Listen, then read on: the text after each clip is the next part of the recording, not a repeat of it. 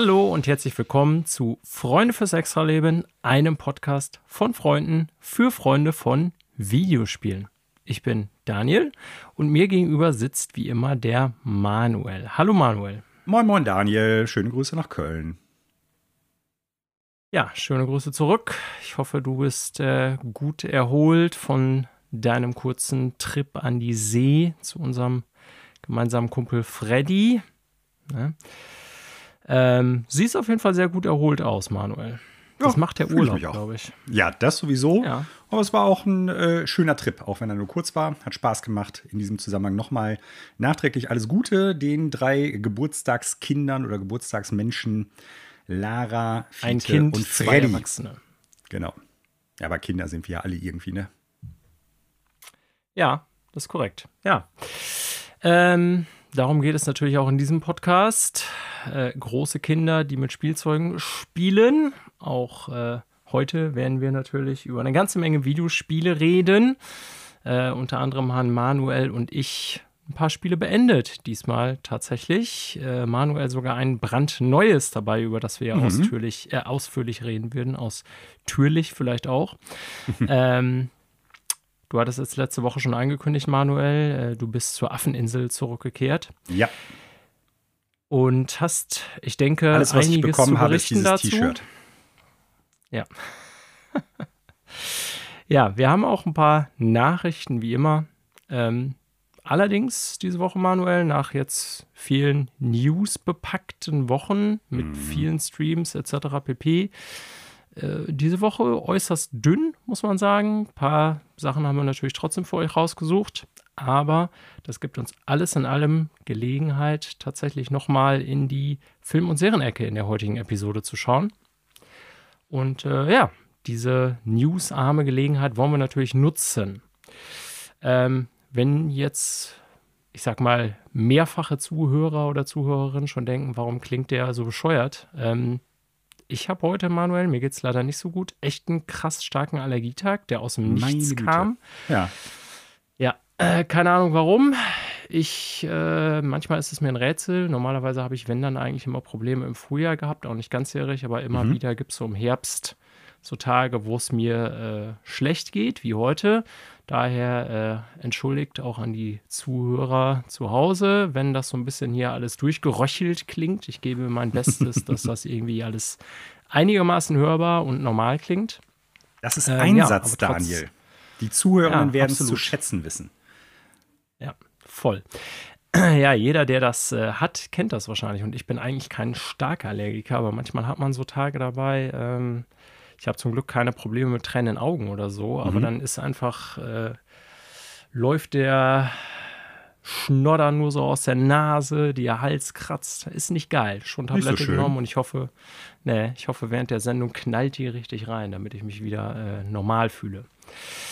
Ja, äh, dafür schon mal vorab Entschuldigung sozusagen, wenn das ein bisschen anstrengend ist. Ähm, auch ein kleines Entschuldigung. Äh, letzte Sendung habe ich tatsächlich ein unflätiges Wort benutzt hier in unserer Diskussion über den GTA League, was mir eigentlich egal ist. Ähm, und die meisten, die diese Sendung äh, kennen und uns persönlich kennen, äh, wissen auch, dass hier, selbst wenn wir uns, ich sag mal, normalerweise versuchen, relativ erwachsen auszudrücken, gerade mir mal das ein oder andere Schimpfwort entfleucht. Mhm und äh, der Tenjin, der hat mich da letzte Woche darauf aufmerksam gemacht, dass er da nicht mitgerechnet hatte, dass ich auf einmal einen Punkt mit H. -Punkt und Uhr äh, benutzt habe. Geht das irgendwie weiter? Ähm, ja, passiert. Tenjin, tut mir leid. Ich hoffe, deine Kinder waren nicht anwesend. Wir bemühen uns, das trotzdem noch kinderfrei zu halten hier sozusagen. Also, nein, äh, jugendfrei. So heißt es. Kinderfrei ist es auch, aber nur weil keine Kinder dabei sind.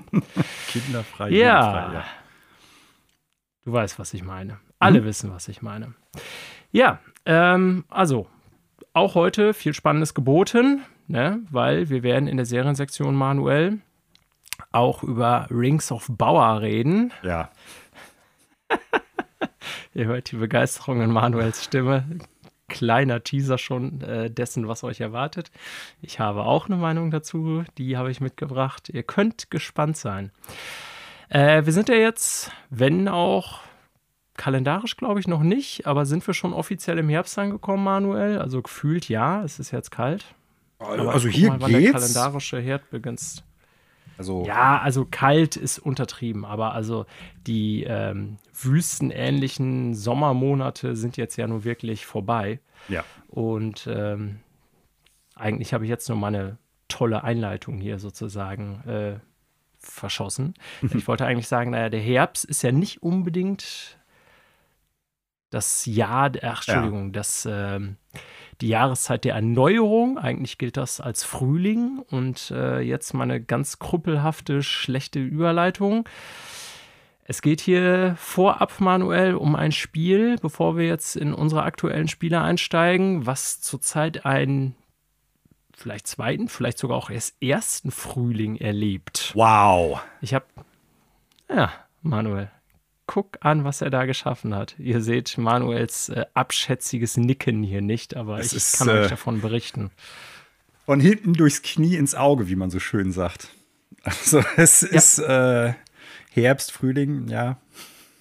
Ja. Hm. Hat Ähnlichkeiten. Werd, Beides Jahreszeiten. Ich werde mir, diese, werd mir diese, werd mir Der diese Punkt geht an dich. Beleucht ja, werde mir diese kritische Beleuchtung meiner äh, sehr eleganten Überleitung auf unser erstes Thema merken für die Zukunft, wenn du mal wieder hier welche aus der Hüfte schießt. Mach es, mach ähm, es. Aber so weit hergeholt, ich weiß nicht. Aber naja, äh, ja, liebe Zuhörer, ja, ja, wenn ihr sagt, äh, unsere Überleitungen sind teilweise zu weit hergeholt, dann schickt uns doch einfach mal ein paar Vorschläge, wie wir es besser machen können. ffel.gmail.com bitte, bitte, bitte. Übrigens, Herbstanfang, Nordhalbkugel, 23. September 2022 um 3.03 Uhr. Exakt 3.03 Uhr. Las, nicht 3.04 Uhr. Las ich auch gerade. Wir sind also auch offiziell im Herbst angekommen. Ja. Das ist doch schön. Und der meteorologische Herbst beginnt scheinbar irgendwie immer im September.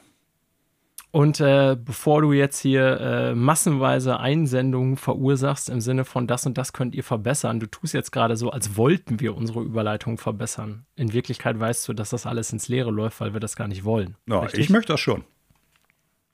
Okay, glauben wir dem einfach mal.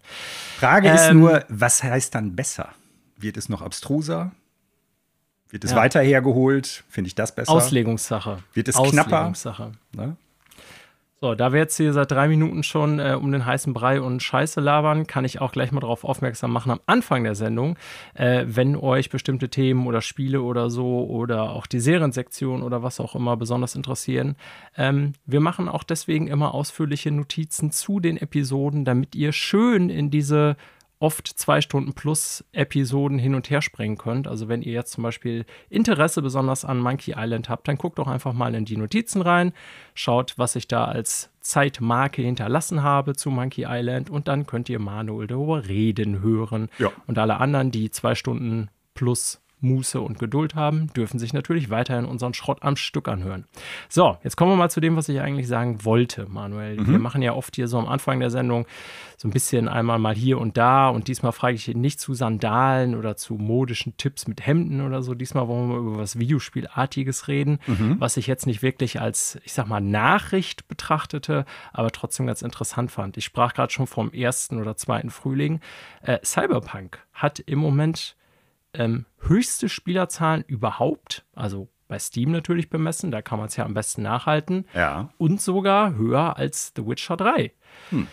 Ähm, mich interessieren natürlich vor allen Dingen zwei Sachen. Äh, erstens, Manuel, äh, wann werden wir es jemals spielen? Ähm, zweite Sache ist, mhm. ja, okay. Äh, zweite Sache ist, ich frage mich ja echt, also ich habe es noch nicht geschaut, aber die meisten führen das zurück, wahrscheinlich auch nicht ganz zu Unrecht, auf die gerade begonnene Netflix-Serie Cyberpunk Edge Runners heißt sie, glaube ich. Ja. Diese äh, Zeichentrick-Anime-Serie, weiß gar nicht genau, was es ist, zu Cyberpunk oder im Cyberpunk-Universum.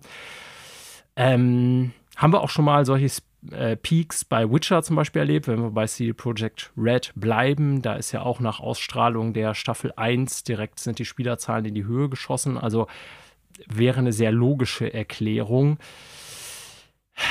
zwei Fragen, die sich daraus ableiten. Erstens, ähm, wann werden wir es spielen? Habe ich schon mhm. formuliert. Die zweite Frage, die sich daraus für mich ableitete, wird Cyberpunk, ähm, wie sagt mal, wie sagt man, zurückkehren in den Kreis der gut beleumundeten Spiele? Wird es quasi ja, auf lange Sicht so im Ruf der Menschen wiederbelebt? Oder meinst du, durch den Release damals ist der Ruf so ruiniert, dass er auch nicht mehr gerettet werden kann? Hm, also erstmal zu deiner Frage, wann werden wir es spielen? Ich kann für dich nicht sprechen, aber für mich, also ich werde es spielen. Ich habe es ja hier schon im Regal stehen. Sobald ich, ich sag mal, aktuell nichts habe, was ich noch zocken möchte, vor allen Dingen an aktuellen Spielen. Ne? Also das ist sehr weit oben auf meinem Backlog, zusammen mit äh, noch zwei anderen Spielen, die ich auf jeden Fall dieses Jahr noch durchpören möchte. Und äh, ich will es jetzt nicht versprechen, dass ich es dieses Jahr noch schaffe, weil so konkret kann ich es dann jetzt noch nicht planen. Aber zumindest äh, kann ich sagen, sobald ich eine Lücke habe, wo die anderen Sachen dann halt abgezockt sind. Und ich glaube, dass es dieses Jahr und gerade jetzt auch in den nächsten Monaten durchaus dafür noch einige Chancen geben wird. Ja, aber ich bin ja. Ja. Also ich habe es noch nicht. Ich weiß noch nicht, wann ich es kaufen mhm. werde. Ich habe ja immer gesagt, irgendwann werde ich es spielen. Ja. Entschuldigt. Ähm, ich habe immer mehr Interesse an dem Spiel. Es ist jetzt tatsächlich nichts, was ich so für die kommenden Wochen auf der Agenda habe. Jetzt kommt erstmal der äh, Oktober, Schocktober, mhm. Halloween, mhm. lastig. Ähm, aber ich habe nach wie vor, also ich bin sehr gespannt, was ich irgendwann mal, irgendwann mal von dem Spiel halten werde. Also ich habe ja von Anfang an gesagt, wir haben hier oft darauf rumgeritten, wie sehr Seed Project Red das äh, versaut hat. Mhm. Und ich glaube, wir waren auch oft hart zu dem Spiel oder zum mhm, Publisher. Mhm. Ich glaube, wir haben aber auch immer klar gemacht, dass wir beide nicht glauben, dass es ein total beschissenes Spiel ist. Also ich glaube, es gibt durchaus vieles, was uns beiden daran gefallen könnte oder sogar wird. Ähm, ja, also ich bin sehr gespannt. Ich werde jetzt, mein Interesse ist natürlich wieder gestiegen, als ich jetzt ein bisschen die Berichterstattung verfolgt habe. Oder sagen wir es so, meine Neugier ist gestiegen. Ähm, ich werde es aber jetzt in den nächsten Wochen, sage ich mal, nicht schaffen, weil ich noch so ein paar andere Sachen auf der Agenda habe. Aber ich, äh, das Ding hat mittlerweile schon so einen, so einen ominösen Ruf, sag ich mal, dass ich wirklich gespannt darauf bin, wie ich es irgendwann erlebe. Ja, ich meine, uns muss natürlich klar sein, wir spielen es zu einem Zeitpunkt, wo da schon unfassbar viele Patches reingeflossen sind. Ne? Ja, ja, Andererseits genau. muss man sagen, also, ja. unser, äh, unser Kollege Basti sagt ja, der es ja gespielt hat, er geht davon aus, dass die fundamentalen Probleme dieses Spiels, äh, und damit meint er, glaube ich, jetzt nicht unbedingt automatisch nur die Bugs, die es gab, nicht behebbar sind. Ne? Also der hat da ja eine ja, ziemlich klare und deutliche Dinge, Meinung gehabt. World, ne? Richtig. Ja. Und äh, ja, ich glaube, so bugtechnisch werden wir da weniger dran zu mäkeln haben, als als äh, das Spiel rausgekommen ist, natürlich. Von daher glaube ich, wird es mindestens ein solides Erlebnis werden. Und äh, als Gegenpol zu Basti, unser gemeinsamer Freund Connor, Grüße gehen raus, äh, hat es gespielt und sagte, also das war sein Spiel des Jahres, als es rausgekommen ist. Ja, ne? also so unterschiedlich können die Wahrnehmungen sein. Weil er sagte, die ja. Stories und die Missionen wären einfach saucool. Ja. Ja, also du wirst es wahrscheinlich vor mir spielen. Ähm, ich bin sehr gespannt auf diesen Zeitpunkt. Zur zweiten Frage. Ich weiß nicht, woran man das bemessen will, weil mhm. die Wertungen sind ja das, was sie sind. Die waren ja auch nicht scheiße, weil die meisten Outlets PC-Reviews bekommen haben. Äh, die wussten natürlich, was sie tun, Steel Project Red. Das war ja die Version, die am unproblematischsten war. Ich will mit Sicherheit nicht sagen glatt, da war auch vieles kaputt, wie Basti hier zu berichten wusste. Aber im Vergleich zu PS4 oder Xbox One war das mit Sicherheit eine spielbare Version ja. zum Start. Ähm, abseits von dem Metacritic Score oder den Reviews und so weiter ist aber natürlich der Ruf dessen dahin. Und wir erleben ja immer wieder mal so Wiedergeburten wie Phoenix aus der Asche, so No Man's Sky, vielleicht als eines der besten Beispiele dafür, was so einen totalen Downfall und nachher dann äh, die Wiederbelebung erfolgreich äh, absolviert hat. Ich ja, weiß natürlich, dass du da jetzt so keine Antwort drauf haben kannst. Äh, ich bin dennoch, ja, also selber sehr gespannt darauf, wieso Leute über Cyberpunk, also wieso die öffentliche Debatte um das Spiel, sage ich mal, in zwei Jahren ist. Ne? Mhm. Weil alleine, dass die Spielerzahlen jetzt so hoch sind, zeigt ja, dass da offensichtlich nach wie vor trotzdem Interesse dran besteht. Ich glaube, das könnte viel damit zusammenhängen, was die so für sich noch klar haben, was wollen wir noch machen. Ne? Also wird es noch irgendwie interessante DLC-Kampagnen oder Neuerungen geben, wird es systemische Updates geben, weil ich könnte mir vorstellen, wenn die einen DLC raushauen, der wirklich super gut und interessant ist und alles läuft rund, ohne irgendwelche Bugs. Und bis dahin haben die bestimmte systemische Sachen vielleicht auch noch mal ein bisschen nachgearbeitet oder sowas. dann werden die Leute das unter Umständen wieder spielen und werden sagen, ey, eigentlich gar kein schlechtes Spiel, weil es natürlich zu dem Zeitpunkt dann auch sehr viel besser ist als früher, als es rausgekommen ist. Ne? Und äh, ja. vor dem Hintergrund könnte ich mir vorstellen, dass dann der Leumund vielleicht wieder besser wird. Worüber wir oft gesprochen haben, ist vielmehr die Frage, wie werden die Leute in Zukunft mit CD Projekt Red als Entwickler umgehen. So, Guter Punkt. Das ist Guter halt eine Sache, Punkt. Da bin ich echt gespannt drauf.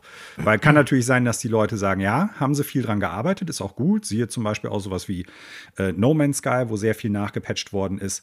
Auf der anderen Seite könnte ich mir vorstellen, dass das wirklich nachhaltig Probleme bietet. Probleme vielleicht auch zu übertrieben jetzt gesagt, aber dass die Leute erstmal vorsichtiger und skeptischer sind, wenn das nächste Spiel dann halt in den Startlöchern ist. Witcher 4 wird es dann ja sehr wahrscheinlich sein. Und die Leute dann sagen, hm, ich bestelle jetzt noch nicht unbedingt vor, denn ich warte erstmal ab, wie die Reviews werden zu den von mir favorisierten Plattformen. Ne? Also, ja. das ist ja noch was anderes auch. Ja, das ist sehr schön, dass du das ansprichst. Das wäre nämlich tatsächlich meine Lehre daraus oder auch ich meine, es ist letztendlich jedem jeder selbst überlassen, aber das wäre tatsächlich auch das, was ich allen Leuten, glaube ich, empfehlen würde, egal wie gut sie es jetzt noch schaffen, Cyberpunk rumzureißen. Ich würde vielleicht bei dem nächsten Spiel von denen einfach mal auf eine Vorbestellung verzichten, denn mhm. was hat man da zu verlieren? Im Zweifelsfall spielt man das Spiel vielleicht einen Tag später, wenn es eine digitale Plattform ist, also man einen PSN-Store kauft, dann ist es sogar eine Sache von Stunden, dass man es halt nicht als Pre-Download machen kann, sondern erst dann startet, sobald das Spiel wirklich raus ist und man dann im Normalfall ja auch die Reviews schon einsehen kann. Also ähm, ja, und damit finde ich, muss CD Projekt Red eigentlich auch, also dann kommen sie noch gut aus der Sache raus. Also ich bin ganz 100% davon überzeugt, dass sich The Witcher 4 oder was auch immer es sein wird, äh, auch millionenfach verkaufen wird. Aber ja, ich denke, die größte Lehre, die dieses Stück jetzt bietet, Cyberpunk, egal wie das Spiel in zwei Jahren angesehen wird, ist, dass man vielleicht einfach mal abwarten sollte, was einem da so vom jeweiligen Studio-Publisher an Tag 1 geliefert wird. Mhm. Ja. Das ist so meine Erkenntnis. Aber ja. wie gesagt, irgendwann werden wir hier darüber sprechen, über dieses schon legendäre Fast-Spiel. Ja, zumindest die Diskussion um das Spiel herum. Ja. So, kommen wir mal von Spielen, die wir vielleicht irgendwann spielen werden, mhm. zu Spielen, die wir tatsächlich gespielt haben. Mhm. Und da haben wir diese Woche in petto drei Spiele, die wir beendet mhm. haben. Zwei ich, eins du. Sehr ähm, ungewöhnlich. Meine, sehr ungewöhnlich, korrekt. Äh, eins davon bei mir ist natürlich auch mit sehr langem Anlauf. Ähm, es sind bei mir auch keine ganz aktuellen Spiele, obwohl beide dieses Jahr erschienen sind. Ähm, daher würde ich sagen, durchaus interessant auch noch in der Sendung. Aber nichtsdestotrotz, Manuel, würde ich sagen, wir beginnen mal bei dir, weil du äh, das hotte, aktuelle, begehrte Ding gespielt hast. Mhm. Auf deiner Switch nehme ich an. Nee, auf dem PC. Rede auf dem PC. Hatte ich damals auch gesagt, das wird ein Spiel Point sein, was ich definitiv, ja, ist ein Point-and-Click, werde ich mit Maus spielen. Äh, Habe ich am PC Sinn. gespielt. Macht ja. Sinn. Hm? Okay. Ja, hatte ich, äh, Entschuldigung, nicht mehr auf dem Schirm. Kein Problem. Ähm, Return to Monkey Island. Mhm. Wir wollen äh, hören, was du dazu wie immer spoilerfrei zu berichten hast. Okay. Bitte schön. Mhm. Als Einstimmung wie immer äh, für die Leute, die es noch nicht so auf dem Schirm haben oder vielleicht nicht kennen, Monkey Island eine der vielleicht bekanntesten, aber auch ähm, ja, durchaus erfolgreichsten und beliebtesten Point-and-Click-Adventure-Serien, die es überhaupt gibt, würde ich mal behaupten. Also die meisten Leute haben zumindest, behaupte ich mal, davon gehört, vielleicht auch jüngere Menschen, denn ähm, die Spiele sind ja jetzt nicht mehr taufrisch. Es gab mal zuletzt noch eine ähm, episodische Monkey Island-Verwurstung, nenne ich es in der Mangelung eines besseren Ausdrucks, von Telltale Games, die sehr, sehr schlecht gewesen ist. Davor gab es noch ein paar Point-and-Click-Adventure. Ähm, ja, also durchaus eine Serie, die, glaube ich, einen hohen Bekanntheitsgrad hat, auch wenn die nicht mehr wirklich aktuell so relevant gewesen ist in den letzten Jahren wie vielleicht Anfang ja. der 90er, als Teil 1 und Teil 2 vor allen Dingen rausgekommen sind, später auch noch Curse of Monkey Island. Und äh, ach, jetzt weiß ich gar nicht, wie der andere nochmal heißt. Ähm, also Teil 3 und Teil 4, sage ich mal. Die ist so ein bisschen in der Versenkung verschwunden, was ich aber auch, ich sag mal, dem dem Niedergang des ganzen Genres so ein bisschen zuschreiben würde. Ne? Also Point-and-Click-Adventure Ende der 80er, ja. Anfang der 90er und vielleicht auch noch Mitte der 90er. Ein ganz großes Genre, gerade am PC, auf Konsolen eher nicht. Wobei auch Maniac Mansion zum Beispiel eine Portierung, ich glaube, auf dem NES zum Beispiel hatte. Ähm, aber das waren PC-Spiele. Genau, es waren PC- bzw. Computerspiele, Amiga, PC, äh, teilweise ja. C64, sowas. Und ja, äh, ja ähm, ich muss jetzt mal eben überlegen, ich glaube, dieses Jahr noch, oder war das noch letztes Jahr, ist dann tatsächlich mehr oder weniger aus blauem Dunst heraus von Ron Gilbert angekündigt worden, dass er an einem neuen Monkey Island arbeitet, sodass natürlich vor allen Dingen die Fans der ersten Stunde, aber vielleicht auch später dazu gekommene Fans der Serie durchaus natürlich erstmal sehr, sehr, sehr, sehr froh waren, sehr, sehr, sehr enthusiastisch der Sache entgegengeguckt haben. Dann gab es eine kurze Phase, wo dann der Grafikstil das erste Mal gezeigt worden ist und leider die Leute oder einige wenige Leute im Internet sich sehr übel dazu ausgelassen haben. Und äh, ja, das Spiel ist tatsächlich vergangene Woche erschienen. Ich hatte ja in der letzten Episode schon gesagt, leider konnte ich es vorher noch nicht spielen, weil das Release-Datum bzw. die Uhrzeit erst nach bzw. während der Aufnahme unseres Podcasts am vergangenen Montag gewesen ist. Und ich habe die Leute, die uns auf Twitter folgen, haben es ja wahrscheinlich mitbekommen, äh, über das Spielen des Spiels tatsächlich auch verpeilt, den Podcast fertig zu machen. Also in diesem Zusammenhang muss ich mich jetzt auch nochmal entschuldigen. Ähm, deshalb ist der Podcast tatsächlich eine einen Tag später erst erschienen. Äh, ich war wirklich. Ja, einen halben Tag nur, einen halben Tag nur. Ja, gut, okay. Aber die Leute, die jetzt vielleicht ja, ja. Montag, äh, Montagabend ins Bett gehen und dann Dienstagmorgen sich darauf freuen, dass wenn sie zur Arbeit fahren, was weiß ich, äh, dann den Podcast hören. Ja, lass mich doch in meiner Traumwelt bleiben, Daniel. Ja, ja, äh, ich, ist schon okay. Die werden dann natürlich ohne irgendwie, äh, ja, etwas Interessantes hören zu können, sehr wahrscheinlich etwas knöstrig am Dienstagmorgen auf der Arbeit erschienen sein, weil der Podcast noch nicht da war. Deshalb Entschuldigung. Ähm, wir verstehen alle, was du meinst. Äh, übrigens, Manuel, wo ich dir eh gerade schon dazwischen grätsche, das Spiel wurde tatsächlich am, Achso. Ja. am 1. April diesen Jahres angekündigt. Okay. Und äh, witzigerweise wusste ich nicht mehr, dass es der 1. April war. Ja, ich erinnere und, äh, mich aber jetzt. kein April-Scherz war. Genau. Ähm, ja. Genau. Ja, also, äh, Point-and-Click-Adventure heißt im Endeffekt, man hat ähm, einen Charakter, den man durch Cursorsteuerung im Prinzip über äh, ja, Bildschirme, über, über bestimmte Screens und Bilder und Areale schickt und äh, mittels eines Inventars halt Puzzle löst, mit dem man, äh, an dem man dann weiterkommt, so in der Story. Ähm, Monkey Island selber, natürlich ganz großes Piratenthema, so als Hintergrund. Äh, der Protagonist Guybrush Threepwood, angehender Pirat, beziehungsweise tatsächlicher Pirat, aber wird nicht so richtig ernst genommen von den anderen Piraten ähm, erlebt halt ein Abenteuer. Und das Interessante an dem neuen Teil, Return to Monkey Island, ist, dass der tatsächlich nach oder direkt an Teil 2 anknüpft. Und Teil 2, ähm, es ist jetzt ein sehr altes Spiel, trotzdem möchte ich da nicht spoilern, hat halt ein sehr, sehr bizarres Ende, wo alle Leute sich schon gedacht haben, mal sehen, wie das wieder aufgegriffen werden kann. Die nachfolgenden Teile haben das so ein bisschen umgangen und umschippt. Ähm, da ist dann weniger drauf eingegangen worden. Dieses Spiel macht das tatsächlich, knüpft direkt da an. Ähm, und ich sag's mal so, ich habe das Spiel innerhalb von drei Tagen durchgespielt. Ich würde jetzt mal so aus dem Gefühl heraus sagen, ich habe jetzt meinen äh, Steam-Account gerade nicht offen. Ich glaube, ich habe so zehn Stunden ungefähr gebraucht.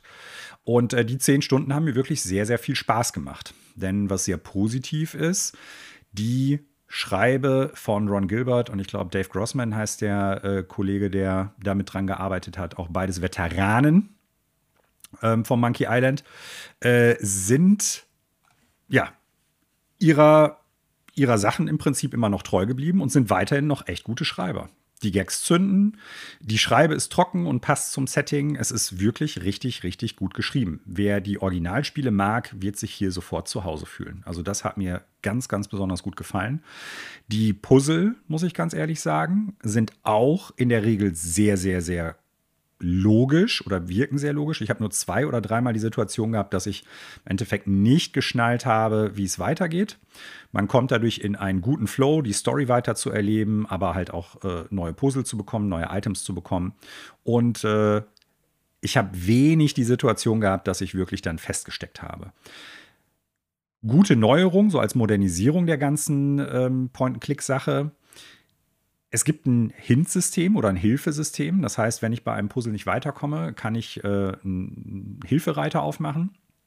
Und, so ein äh, Buch, ne? Das hatte genau. ich irgendwie gesehen in einem Review, ja. Und da läuft es dann halt so ab, du hast halt im Prinzip einen Questlog. So, und anhand dieses Questlogs kannst du dann halt in diesem Hintbook, in dem Hilfebuch nachgucken und kannst dir über mehrere Ebenen, sage ich mal, Hilfe geben lassen. Das erste ist relativ vage, der erste Hinweis. Der zweite Hinweis, wenn du den vielleicht noch brauchst, ist ein bisschen konkreter. Und der dritte ist dann zwar noch nicht komplett die Lösung, aber nochmal deutlich konkreter, sodass man fast schon automatisch drauf kommt. Äh, funktioniert meines, meines Erachtens nach ganz gut.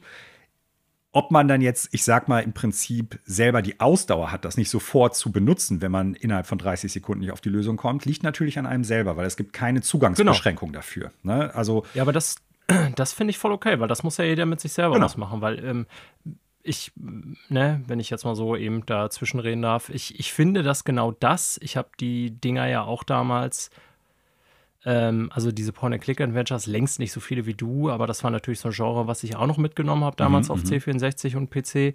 Und ich finde, das war damals, vielleicht war ich auch einfach dumm und jung, wahrscheinlich. Ähm, aber das war immer so ein Malus an den Spielen, der mich damals schon gestört hat und der mich bis heute stört, wenn Rätsel so also immer wieder so einzelne Rätsel habe ich auch bei Day of the Tentacle noch in Erinnerung. Da waren es ein, zwei, die so obskur waren, dass ich da einfach nicht drauf gekommen bin als Kind. Mhm. Und da mhm. hatte man dann immer so einen Roadblock. Ja. ja? Und wenn man dann die Möglichkeit hat, Spiel intern. Heute kann man natürlich auch einfach ein Let's Play anmachen oder irgendwie, was man alles damals nicht konnte, ins Internet schauen und so weiter. Ähm, damals musste man hoffen, dass irgendjemand sich das Ding rauskopiert hatte als Lösung irgendwie aus der PC Games oder was weiß ich was. Ähm, dann ist das eine gute Option, dass das Spiel diese Möglichkeit hat. Das finde ich schon super. Also ja. ich wusste das vorher nicht, aber finde ich äh, gut. Also ähm, ich finde das auch super. Nur für Leute, die da wenig diszipliniert sind, könnte das natürlich dazu führen, dass man im Prinzip da durchpearlt durch das ganze Spiel und dann irgendwie so der Reiz des Puzzlens und des Rätselns so verloren geht. Und ja, äh, klar, ich. hat mit ja. der, hat mit der hat mit der persönlichen Disziplin einfach zu tun. Ich finde, das ist eine gute Erweiterung. Man hätte vielleicht noch sowas einbauen können, äh, wie es Professor Layton als Serie hatte, weil die haben ja für die einzelnen Puzzle und Rätsel, die man in dem Spiel hat, auch so ein Hinweissystem, aber das musst du halt über so Münzen, die man im Spiel bekommen könnte, freikaufen. Ne? So dass du nicht unendlich das machen könntest. Das wäre vielleicht noch so, eine, so ein Zwischenschritt gewesen, der nicht unbedingt das Schlechteste gewesen wäre, aber super, dass es drin ist.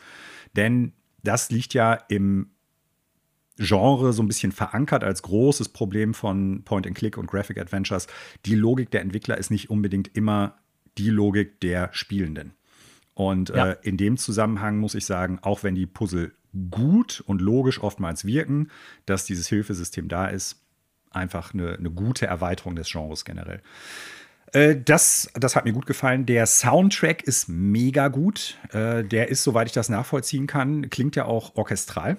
Also äh, orchestral, okay. damit meine ich, dass äh, der tatsächlich mit Live-Instrumenten aufgenommen worden ist. Zumindest hört sich so an.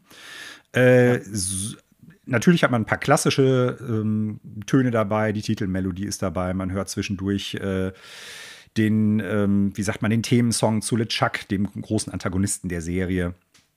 Und äh, das klingt alles super. Das macht Spaß. Äh, das entwickelt äh, Piratenflair, Karibik-Flair, Monkey Island-Flair ohne Ende. Das ist richtig gut. Die, äh, die, die Sprachausgabe ist sehr gut, die englische. Wobei ich sagen muss, die Leute machen ihren Job teilweise sehr gut. Also äh, Guybrush Threepwood, ich glaube Dominic Amato heißt der Sprecher, äh, wieder super, super, super gut. Ähm, die anderen Leute generell auch. Das Problem ist nur, was ich dabei habe, die Audioqualität der Sprachaufnahme ist sehr durchwachsen. Also es klingt, als ob das teilweise in unterschiedlichen ja, Aufnahmesettings oder vielleicht Studios aufgenommen worden ist. Das finde ich ein bisschen schade. Ah. Der Klang ist wirklich sehr unterschiedlich. Ähm, teilweise sehr moderner Klang für Sprachausgabe bei Videospielen. Ne, also das, was man heutzutage, sag ich mal, als Standard gewöhnt ist. Teilweise, vielleicht war das auch an bestimmten Punkten gewünscht, das weiß ich nicht, klingt es wie, ich sag mal, Ende der 90er Jahre Sprachausgabe aufgenommen worden ist. Ähm, Krass. okay. Deshalb weiß ja. ich nicht ganz genau, woher kommt das? Ne? Ist es wirklich eine Designentscheidung, dass die gesagt haben, wir wollen halt wirklich so ein bisschen oldschoolig daherkommen oder ob es wirklich so ist, äh, da ist mit unterschiedlichen Settings, Mikrofonen äh, in unterschiedlichen Räumen oder Studios sogar aufgenommen worden. Ich kann es nicht genau sagen. Das ist ein bisschen schade. Oder zu Hause. Kann auch sein, kann man theoretisch ja auch heutzutage gut hinkriegen. Ähm, das weiß ich einfach nicht. Aber das, das ist schon da. Das ist leider ein Manko, muss ich sagen. Aber das macht das Spiel in keiner Weise kaputt. Das macht weder die Schreibe kaputt, noch die Dialoge, noch irgendwie die gute Arbeit der, der Sprechenden. Ähm, ist halt nur so ein kleiner, klein, kleines Manko. Ähm, ja.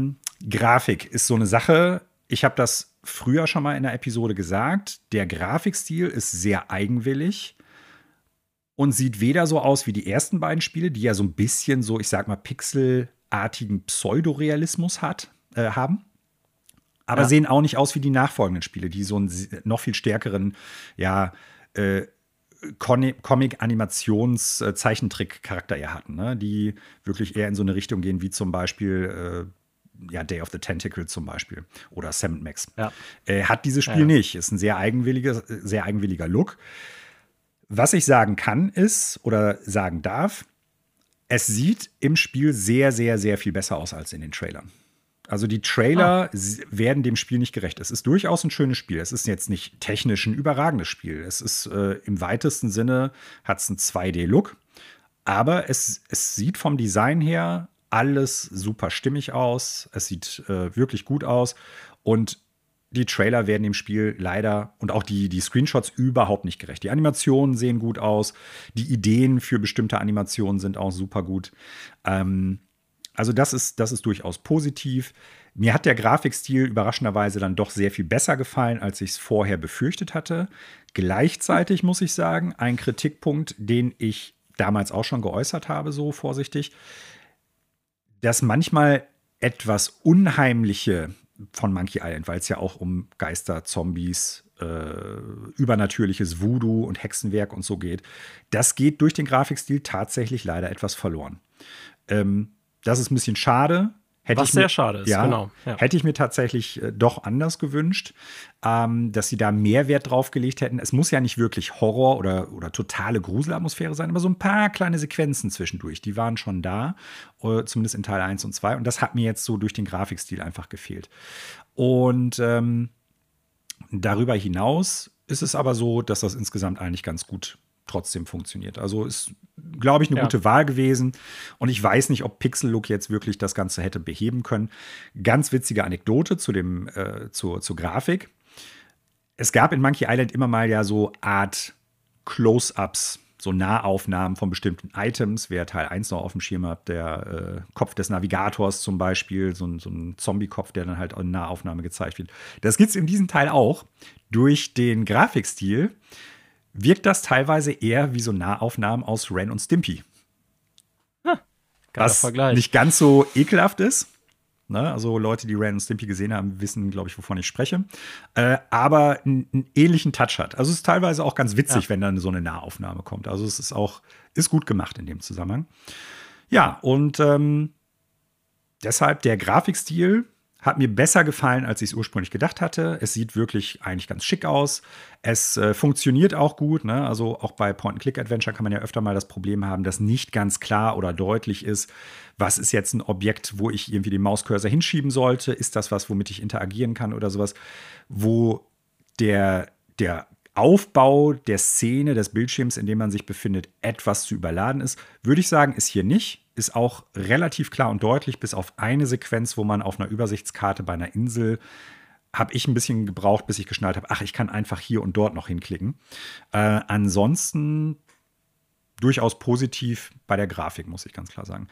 Äh, ein Negativaspekt oder zwei, zwei Negativaspekte habe ich allerdings noch, zwei Kritikpunkte, ein größerer, ein etwas kleinerer.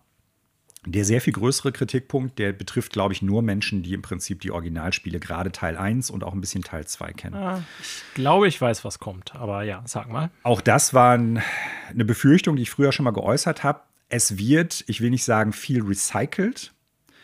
Ja. Ich würde eher sagen, es wird wenig, es, mir, ja. es wird wenig Neues geboten im Sinne von Abenteuerschauplätzen. Das bedeutet, man hat ganz, ganz, ganz, ganz, ganz viele Schauplätze, gerade aus Teil 1. Äh, man hält sich sehr lange auf Melee Island, der Startinsel in Teil 1 auf. Monkey Island auch. Es gibt so ein paar äh, Sachen, die man da halt, oder ein paar Areale, die man da wieder sieht. Ähm, es gibt, ich meine auch aus Teil 3 und 4 und Teil 2, meine ich, kommt auch einiges wieder. Man hat ganz viele Charaktere aus den anderen Teilen, die wieder auftauchen. Man hat zwar auch neue Teile, man hat im Prinzip neben LeChuck noch drei neue Antagonisten. Ähm, zumindest ist mir jetzt gerade nicht geläufig, dass die früher schon mal vorgekommen sind, die auch gut funktionieren. Aber generell so von dem Gefühl her, ich gehe auf ein neues Abenteuer, wenn ich gerade Teil 1 und Teil 2 vorher schon gespielt habe. Das fehlt für mich persönlich als alten Fan doch sehr stark. Es ist natürlich Aber ein unglaublicher Nostalgietrip. Ne? Ja. So, das kann man ja auch durchaus positiv sehen. Ich hätte mir gewünscht, dass da wirklich mehr neue Abenteuerschauplätze drin sind, mehr, Abwechslungs da, äh, mehr Abwechslung dadurch auch entsteht. Und ähnliches betrifft leider auch die Story. Man könnte fast hingehen und sagen, es ist eine Neuerzählung von Teil 1 und Teil 2. Ah. Und ich kann natürlich jetzt aus Spoilergründen nicht im Einzelnen darauf eingehen, will ich auch gar nicht. Ja. Aber vieles ist gleich. Oder zumindest, nee. gleich, gleich ist falsch ausgesagt, äh, ausgedrückt, ähnlich sollte man eher sagen. Es ist ein, ein, neuer Plot, eine neue Story, gar keine Frage, aber du hast bestimmte Segmente, bestimmte, man sagt da ja auch Storybeats zu, also Passagen aus, äh, aus den anderen Geschichten, aus den anderen Plots, die da wieder auftauchen. Äh, man hat auch ähnliche Abläufe, die dann vorkommen, auch wenn die Puzzle anders sind. Ähm, und das finde ich ein bisschen schade. Leute, die die ersten beiden Teile nicht so präsent haben oder vielleicht gar nicht kennen, die wird das überhaupt nicht stören. Ich wollte gerade sagen, also ich kenne die ersten beiden Teile ja, aber ich hätte es, glaube ich, gar nicht mehr präsent genug, mhm. um die Handlungsstränge wieder ähm, so auf die Kette zu kriegen direkt. Zumal es gab ja noch Teile 3 und mhm. 4, die auch gar nicht so heißen, aber ich habe irgendwie in Erinnerung, dass Ron Gilbert der ja damals, meine ich, das ignoriert hat, mehr oder weniger, dass es diese Teile überhaupt gibt, die ohne ihn gemacht wurde und immer gesagt hat, ja, wenn es mal ein Sequel gibt, würde ich direkt nach zwei einsetzen. Aber ich glaube, über die Jahre hatte er gesagt, dass er zumindest Teile der Handlung dessen, was da passiert ist, auch als Teile der Story anerkennt. Irgendwas habe ich da so in Erinnerung. Ähm, weil zu dem ersten Punkt, den du gesagt hast, also da ist ja korrigiere mich da, eine Fortführung der Geschichte ist um das Secret of Monkey Island. Ähm, kann ich den ersten Punkt, den du angesprochen hast, auch wenn ich deine Kritik verstehe, in dem Sinne noch nachvollziehen aus Sicht des Entwicklers, als dass natürlich, wenn man eine Geschichte weitererzählen will, auch die Charaktere von vorher auftauchen müssen mhm, irgendwie. Mhm, weißt du, was ich meine? Ja, verstehe ich. Ähm, die Story wird auch weitererzählt, aber wie gesagt, ich kann jetzt nicht darauf eingehen, weil es halt ein, also massive Spoiler beinhalten würde. Ja, okay. Aber ja. es fängt schon wirklich in den ersten zwei, drei Minuten an. Es es beginnt exakt da, wo Teil 2 aufhört. Wirklich original. So ah, viel krass, kann ich sagen, okay. ohne dass ich jetzt darauf eingehen möchte, was am Ende von Teil 2 passiert. Aber genau da fängt es an. Und innerhalb ja. der ersten zwei Minuten äh, wird im Prinzip gesagt, ja, aber pff, eigentlich spielt es keine Rolle. Tschüss. Und dann wird ah. die Story von 1 oder ich sag mal, der, der grobe Ablauf von 1 und ein bisschen so thematisch die, die, die Sache von Big Whoop und der, der Jagd nach Big Whoop aus Teil 2 im Prinzip äh, ja. aufgebacken, sage ich mal so. Und das ist schade. Ne, ja. Weil ich habe mich wirklich drauf gefreut. So, wie werden sie es machen? Wie werden sie daran anknüpfen? Weil das ist, äh, ich glaube, es ist noch schwieriger daran anzuknüpfen, an, an, als an Half-Life 2 anzuknüpfen.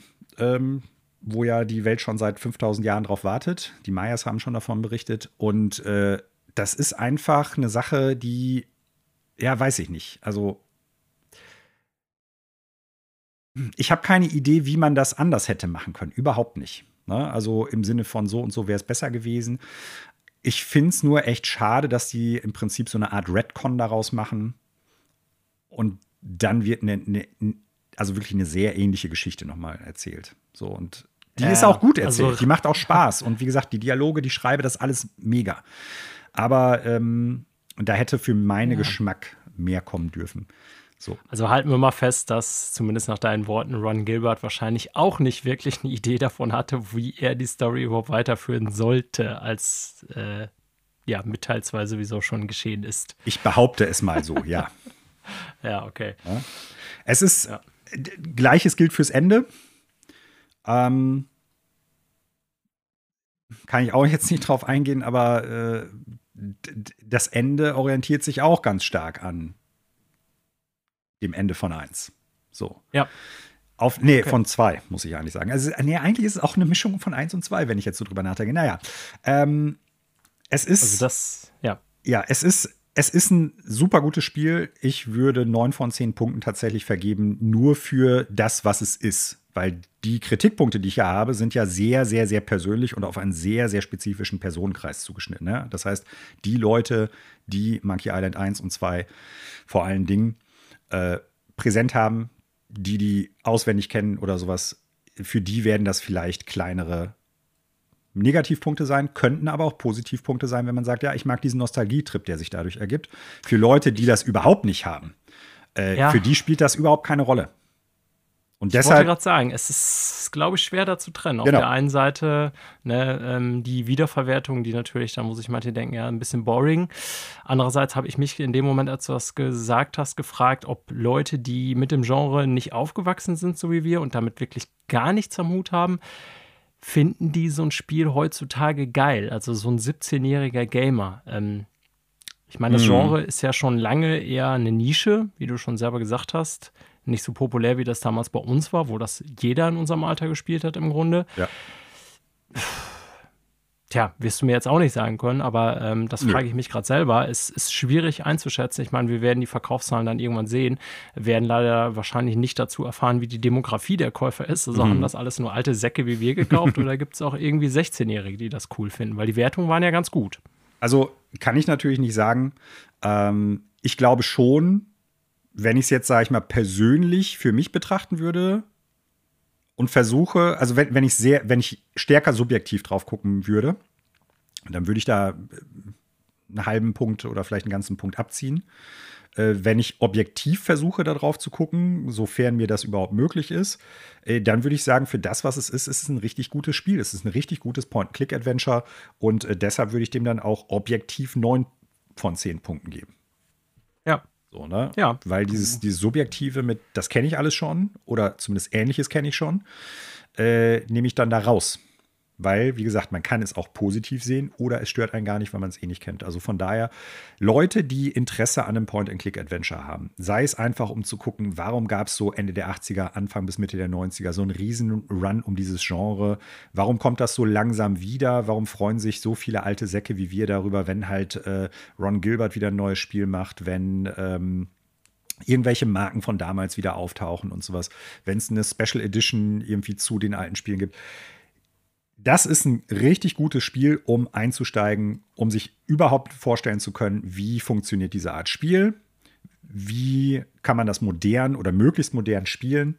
Und äh, vor dem Hintergrund ist es, ich sag mal, ein gutes Spiel zum Ausprobieren oder wirklich um reinzukommen in das Genre, weil es halt auch ein paar Sachen, so was die Puzzle betrifft, dieses Hinweissystem betrifft, aber auch die Frequenz der Puzzle wie schnell, wie, wie häufig kriege ich neue Sachen dazu, äh, werde ich überladen, überfrachtet mit irgendwie Items. Das ist viel, viel besser gestreamlined, gestreamlined als noch in den 90ern.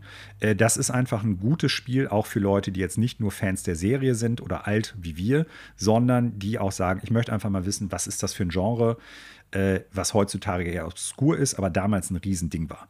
Ähm, von ja. daher kann ich das Leuten nur ans Herz legen. Das klingt doch gut. Das freut äh, mich für dich natürlich erstmal, du als Fan ja. der Serie und natürlich auch für alle anderen, die es eventuell spielen werden, als auch für die Macher des Spiels. Ne? Ja. Weil das ist ja mit Sicherheit auch ganz schön zu lesen, auch wenn die jetzt unsere Meinung nicht mitkriegen werden. Aber ich denke, Ronnie Gilbert hat sehr wohl wahrgenommen, wie so die Wertungen zum Spiel sind. Und äh, ja, ich hoffe für die, dass es sich dann auch verkaufszahlentechnisch technisch niederschlägt, so, ne? mhm. weil wie gesagt, das Genre ja heute eher was Nischiges ist. Ja, ähm, letzte Frage dazu. Wir sind jetzt noch ein bisschen davon entfernt und ich will jetzt natürlich auch aus Spoilergründen keine Festlegung von dir haben, aber meinst du so am Ende des Jahres, wäre das was für die Top 3, Top 5? Weiß gar nicht mehr, was wir mal gemacht haben. 5, glaube ich. Also jetzt persönlich für, für uns oder so, ob dich, das so im größeren. ob das in Frage kommt okay, für ja. deine. Mhm. Ja.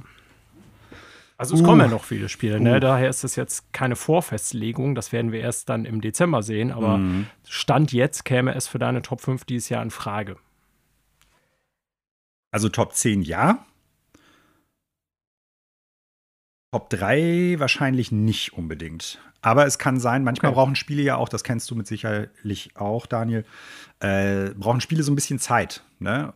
Und dass man so in der Fall. Nachschau dann sagt, eigentlich, wenn ich jetzt so gucke, wie viel Zeit habe ich mit dem Spiel verbracht? Ich meine, wenn ich das Spiel innerhalb von drei Tagen, klar, ich hatte Urlaub, aber durchperle und darüber eine wichtige Sache quasi aus den Augen verliere, in dem Fall den Podcast hier fertig äh, down zu mixen, dann, was, dann ja. sagt das auch was. Ne? Jetzt so aus dem Bauchgefühl ja, ja, erstmal nicht.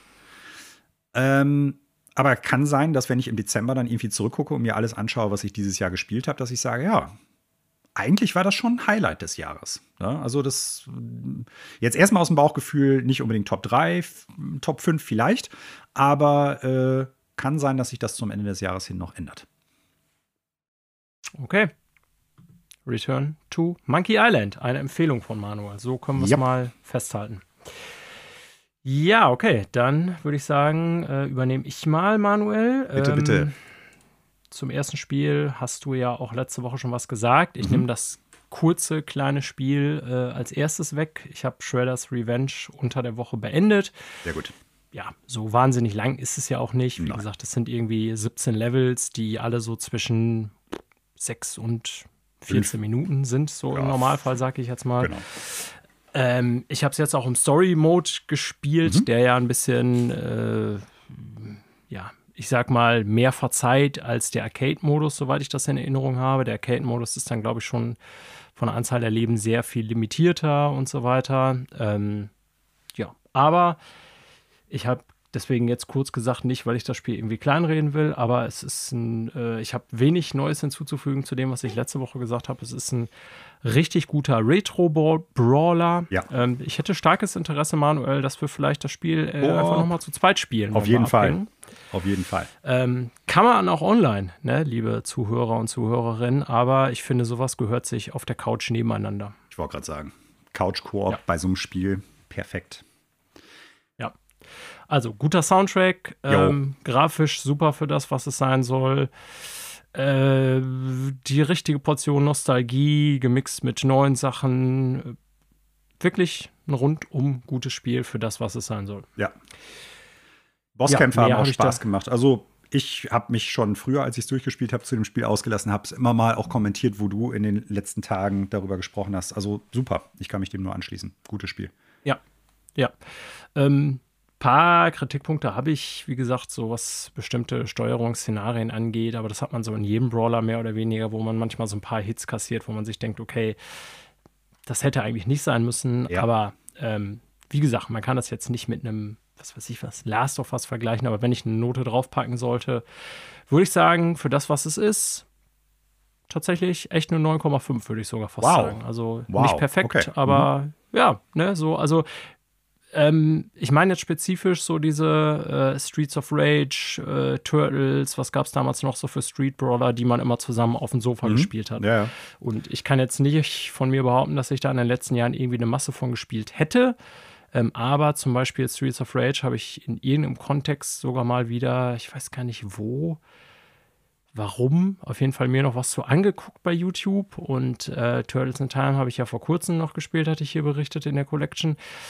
Ähm, man merkt schon, dass die Spiele, auch wenn die immer noch Spaß machen, irgendwie teilweise nicht so gut gealtert sind. Und ich würde schon mit, sage ich jetzt mal Fug und Recht hier behaupten wollen, dass Shredder's Revenge eine bessere Version dieser Spiele ist. Ne, man hat ja. das natürlich immer sehr, sehr nostalgisch in Erinnerung damals, zumindest wir, so aus Kinderzeiten, ja, so, keine Ahnung, Turtles in Time war das geilste Game oder irgendwie Streets of Rage 2 oder so war das geilste Game, aber wie so viele andere Sachen sind auch die ich sag mal, nicht so gut gealtert wie jetzt, ich sag mal, ein Link to the Past, meiner Meinung nach. Das Aber, stimmt, ja. ja stimmt.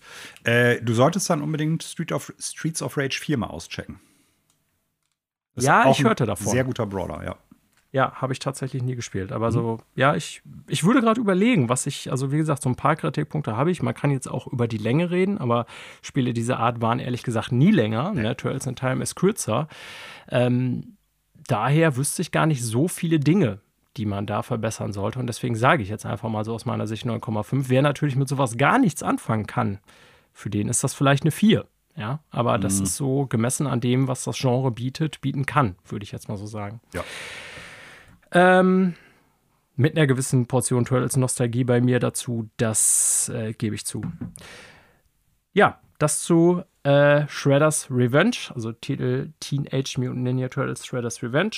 Äh, und dann, Manuel, würde ich gerne noch über ein anderes Spiel reden. Jetzt bin ich super ähm, gespannt, weil das habe ich ja noch nicht ja.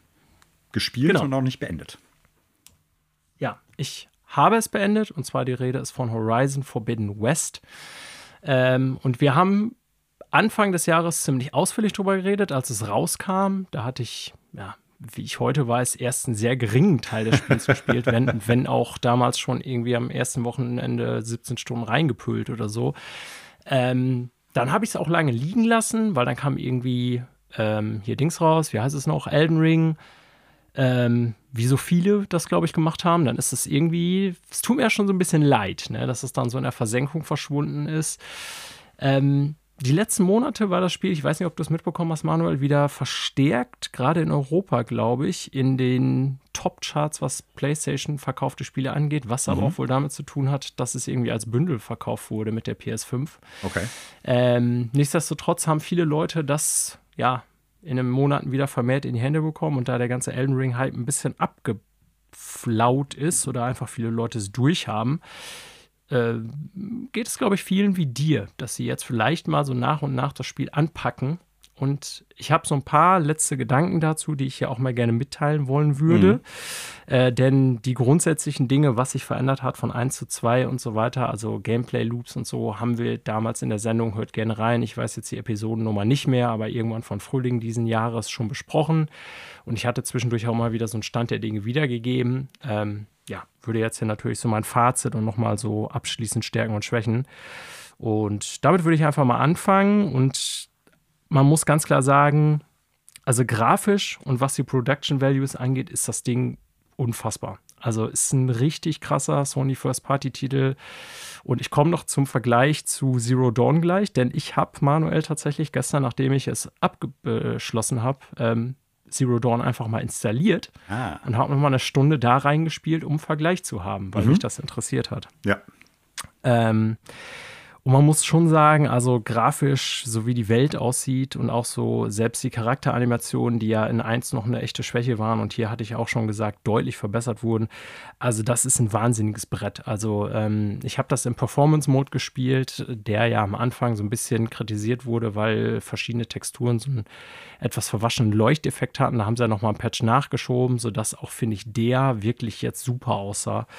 Und ich habe selten im Spiel so viele Screenshots gemacht, weil da einfach so ein paar unfassbare Vistas bei sind. Cool. Also noch deutlich mehr als bei 1. Und ähm, es gibt speziell, wenn man an der Westküste ankommt, das spoilere ich jetzt glaube ich nicht, dass man im Grunde ja von Osten nach Westen reist in dem Spiel und dann irgendwann halt in San Francisco und so weiter ankommt. Das haben ja auch alle schon in den ersten Trailern gesehen. Ach, Damals da in der kam die Brücke her. So ist es. Ne?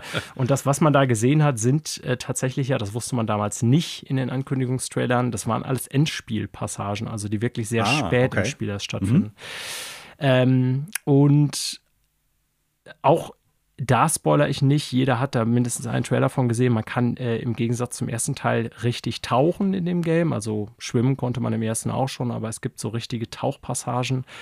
Und äh, so sehr auch manchmal so die Steuerung bei so Unterwasser- oder Tauchpassagen, nicht nur in dem Spiel, sondern bei vielen Spielen so ein bisschen tricky ist, finde ich.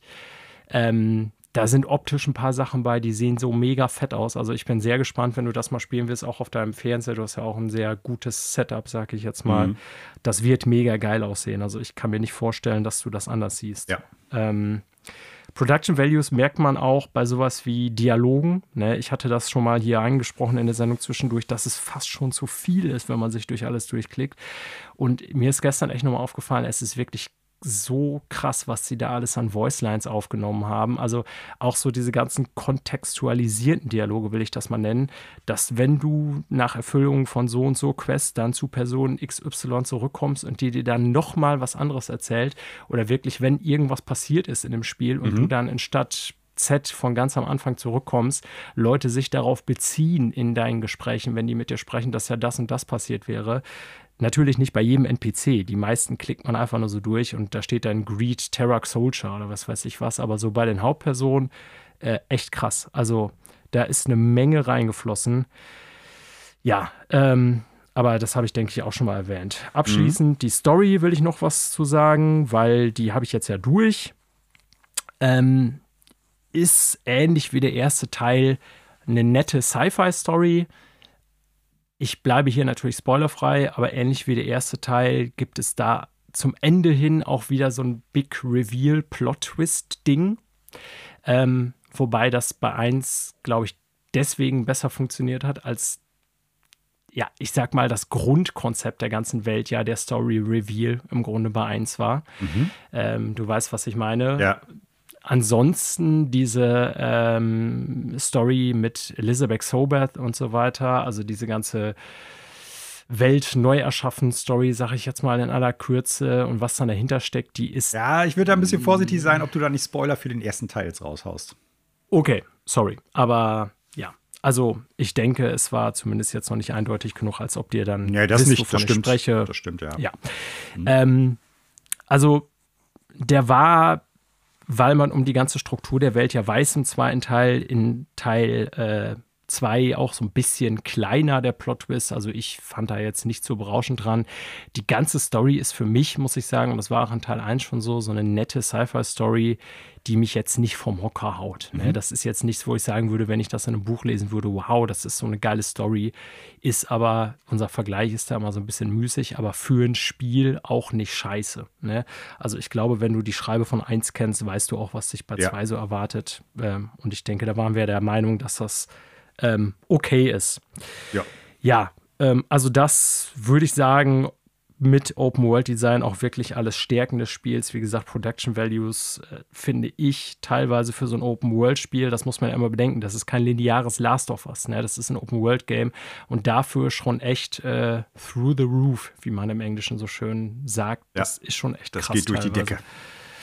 Yes. Ähm, paar Kritikpunkte. Ähm, das Core-Fight-Gameplay, hatte ich schon gesagt, ist super. Mhm. Ähm, das finde ich nach wie vor ist stark. Kann man spielen, wie man will. Man kann mit Bogen kämpfen, man kann Nahkampf und so weiter.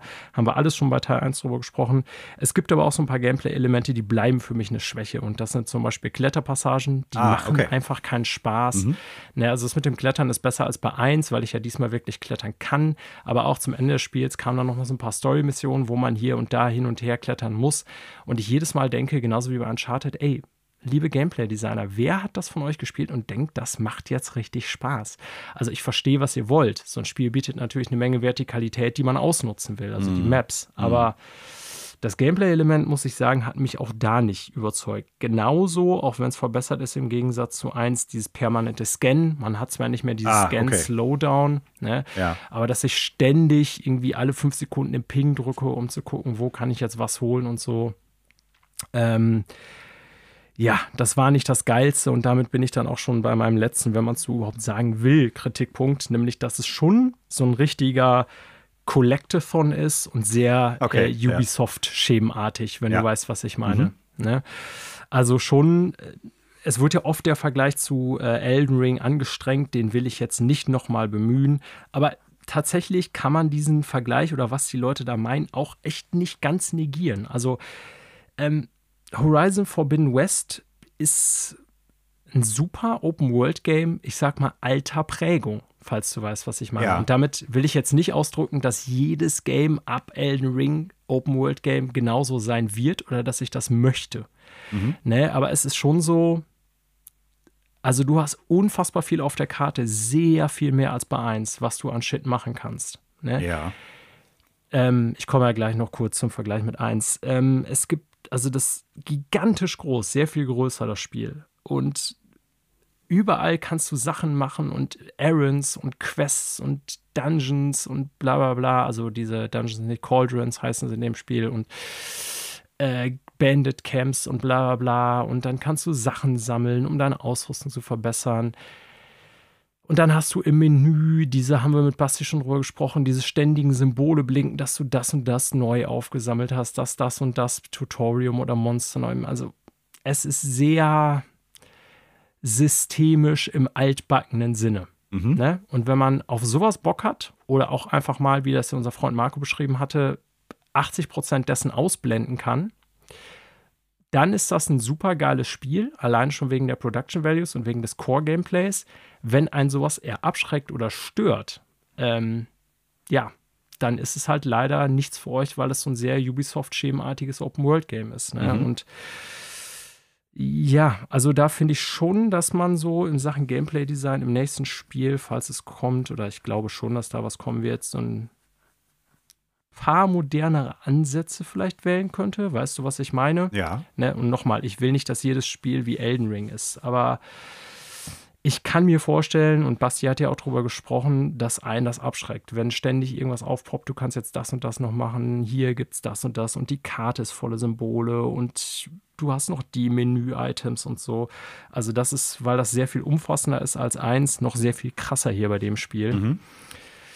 Ja, und daher, also ich habe mich bei der Note, habe ich überlegt, ähm, ich gebe dem Ganzen jetzt tatsächlich eine 8,5 sehr gutes, sehr gute Wertung, genau. würde ich sagen. Mhm. Richtig. So, und ähm, das klingt jetzt vielleicht irgendwie kritischer, weil die meisten Leute denken, ah, ist ein Sony First-Party-Titel, der unter 9 ist, ist ja schon eine Enttäuschung oder so. Das ist Bullshit. Das ist ein sehr gutes Spiel. Ähm, es hat halt so ein paar Sachen so vom Gameplay-Design her, und damit meine ich nicht das Core-Gameplay, die ich zumindest überdacht haben wollen würde. Mhm. Ja. Ähm, aber nichtsdestotrotz ist das echt ein sehr gutes Spiel und jetzt meine letzten Sätze, da ich Zero Dawn nochmal installiert habe gestern, habe ich so ein paar Beobachtungen mir notiert, die ich sehr interessant fand. Ähm, das erste, trotz Next-Gen-Update, ist mir aufgefallen, die Ladezeiten sind in Forbidden West quasi nicht vorhanden. Ja. Und das ist krass, ne? Weil die, die Map Leistung. ist ja seamless und die ist riesig, also sehr viel größer als die bei Zero Dawn. Ähm, und das lädt in einer Sekunde. Zero Dawn habe ich gestern reingeschmissen auf PS5 natürlich, mit Update, pipapo. Trotzdem lädt das 10, 15 Sekunden. Da merkt man mal, wie großen Unterschied das macht, ob Leute ihr Spiel angepasst haben auf eine Plattform oder ja. nicht. Ja. ja. Ähm, wie gesagt, die Welt, wer mal zurückgeht zu Zero Dawn, ist viel kleiner. Ja, man denkt das so gar nicht, weil die bei Zero Dawn war schon groß, aber ich würde behaupten, die bei Forbidden West, die Karte ist mindestens doppelt so groß. Wow. Ähm, Generell ist die Komplexität bei allem viel niedriger. Viel weniger Waffen, viel weniger menschliche Siedlungen und Städte, ähm, weniger Skilltrees, weniger Collectibles. Also das wirkt alles fast schon wie eine Light-Version von Forbidden West im Guten oder im Ach so, Schlechten. Okay. Mhm. Ja. Ähm, grafisch, und das muss ich nochmal ganz klar, also das hat ja ein Update erhalten, 60 Frames und so weiter, und das sah auch auf PS4 super geil aus, aber es ist kein Vergleich also no joke, als ich da durchgegangen bin gestern so durch ein paar Welten bei äh, Zero Dawn, dachte ich, Alter, das hatte ich besser in Erinnerung, weil ich ja zu viel Forbidden West gespielt ja. habe. Es sieht immer noch gut aus. ja. Ja, und es gibt halt diese fehlende Quality of Life-Dingern, so was Klettern angeht, was mhm. ja in 1 wirklich noch ein Krampf war, diesen Scan-Ping, den es nicht gibt. Ähm, es gibt eine Mechanik, die ganz am Ende von Forbidden West eingeführt wird, wirklich erst vor der letzten Story-Mission, die ultra geil ist, die ich jetzt leider nicht verraten kann, weil sie Spoiler ist, die gibt es bei Zero Dawn gar nicht. Ah. Und ich muss schon echt ganz klar sagen, und das ist mein Fazit, also Zero Dawn fand ich ein gutes Spiel, haben wir auch eine Sonderepisode dazu gemacht und so. Und ich würde das, was ich jetzt sage, als Lob für Forbidden West begreifen. Zero Dawn fühlte sich für mich gestern, als ich das eine Stunde gespielt habe, richtig krass Last Gen an. Was es ja de facto auch ist. Ist. So. Genau, aber daran sieht man dann, und da sind auch, glaube ich, Leute zu Forbidden West manchmal ein bisschen zu hart, weil die sagen, das war der gleiche Scheiß. Naja, ähm, von der Grundstruktur ist es ein ähnliches Spiel, klar, weil es eine Nachfolge ist. Aber ähm, ganz ehrlich, ich habe jetzt beide hintereinander gespielt und Zero Dawn ja auch sehr viel später gespielt, nicht zum Release. Ähm, das stimmt so nicht. Also, das ist schon eine Steigerung in allen Belangen, egal ob man das jetzt gut findet oder nicht. Ne? Aber das ist ganz klar, auch grafisch gesehen, ist mir echt nochmal aufgefallen, Next-Gen-Titel oder ein Current-Gen, muss man jetzt ja sagen. Ja, wobei, den kannst du doch auch auf der PS4 spielen, oder sehe ich das verkehrt? Ja, aber die Version kenne ich natürlich nicht. Ne? Ja. Ich kenne jetzt ja nur die PS5-Version mhm. und ich gehe davon aus, dass die PS4-Version von Forbidden West, ähm, ich sag mal, hoffe ich, genauso gut läuft wie der erste Teil auf PS4, aber wahrscheinlich schon, kann ich mir nicht anders vorstellen, deutlich schwächer aussieht als auf PS5. Wobei mit Sicherheit auch besser als der erste Teil. Davon bin ich überzeugt. Ja. Cool. Ich freue mich drauf, wenn ich es irgendwann mal spielen kann. Aber auch das äh, liegt noch nach Cyberpunk, muss ich ganz ehrlich sagen, weil Cyberpunk ja, ich schon jetzt bald ja. irgendwann mal, und mit bald meine ich in den nächsten Monaten durchperlen.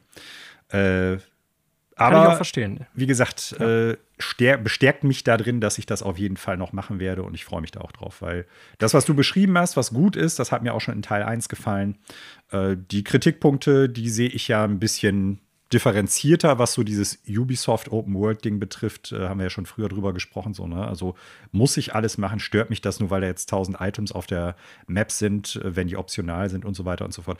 Das ist ja, äh, da kann ich einigermaßen mit umgehen. Das muss ich nicht notwendigerweise alles immer noch heutzutage abarbeiten. Wenn ich es möchte, schalte ich das Gehirn aus. Das macht manchmal auch dann Spaß. So, und dann mache ich das auch. Aber äh, ich freue mich drauf, das irgendwann mal zu spielen. Ja.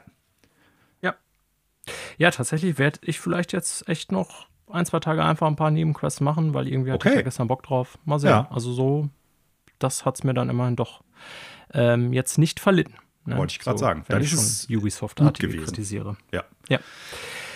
Okay, das zu unseren aktuellen Spielen, Manuel. Mhm. Dann äh, lass uns doch mal in die News-Sektion, die heute eher so eine kleine Happensektion ist, so wollen ja. wir sie mal nennen. Neuigkeiten hors d'oeuvres. So ist es. Erstes Häppchen auf dem hors d'oeuvre-Buffet, Manuel. Mm. Mm. Wir brauchen mehr Marvel-Games. Brauchen wir das wirklich? Gut.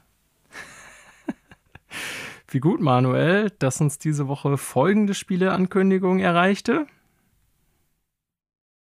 Ach so, ich soll jetzt was sagen. Ja, ja, ich wollte äh, Spannung aufbauen. Neues Star Wars Spiel. Nein. Fast, fast. Neues Iron ja. Man Spiel von Electronic Arts. Wobei das ja schon, ich meine, früher mal gerüchteweise geleakt ja. worden ist, dass es irgendwie genau. in der Entwicklung sei, zusammen mit äh, einigen anderen Spielen. Ich glaube, Black Panther und äh, Captain America. Und ich meine auch, dass äh, schon gesagt worden ist, dass EA an irgendeinem Iron Man Game arbeitet. Äh, jetzt ist es offiziell angekündigt worden. Im Prinzip ist noch nichts weiter bekannt erstmal, außer dass es äh, in der sogenannten Präproduktion ist. Also jetzt wird ja. gerade geplant, ähm, dass man auf die großen Hintergründe, ich sag mal, des Charakters Iron Man aus ich weiß gar nicht, ob aus den Comics oder aus den Filmen, worauf sich das jetzt in einem Presseartikel von EA bezieht, ähm, zurückgreifen wird. Ja, und äh, dass man natürlich stolz darauf sei, dass halt ähm, EA Motive an einem solchen Spiel arbeitet. Viele Namen oder bekannte Industrieveteranen äh, arbeiten damit dran, die auch teilweise schon an ähnlichen Spielen mitgearbeitet haben, unter anderem an Guardians of the Galaxy und so weiter.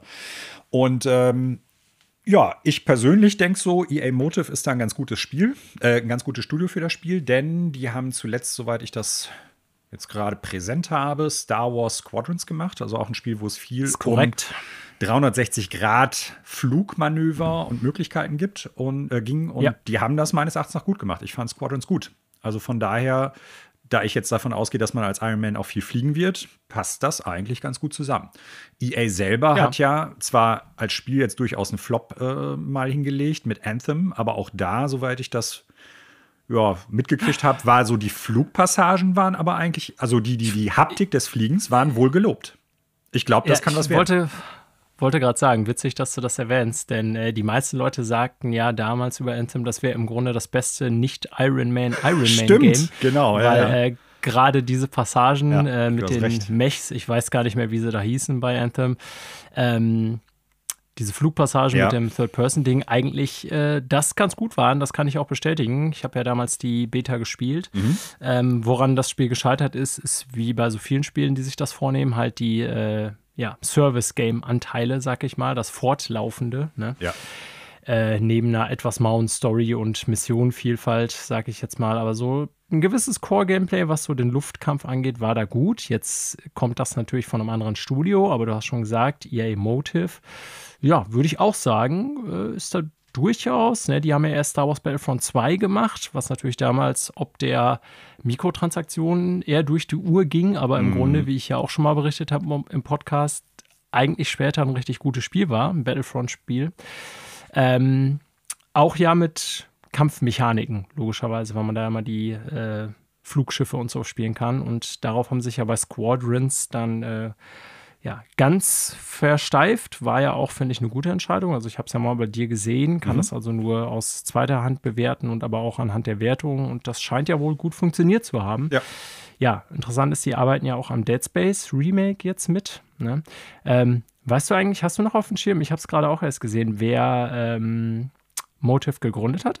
Ja, äh, Jade Raymond, die aber mittlerweile ja Correct. nicht mehr da ist, sondern vor, genau. ich glaube, einem Jahr oder so da weggegangen ist. Ja, mhm, das recht. weiß ich. Genau. Ja, und prinzipiell, ne, also um da nochmal auf diesen Gameplay-Aspekt zurückzukommen, äh, angekündigt ist es ja als äh, Singleplayer Third-Person Action Adventure. Mhm.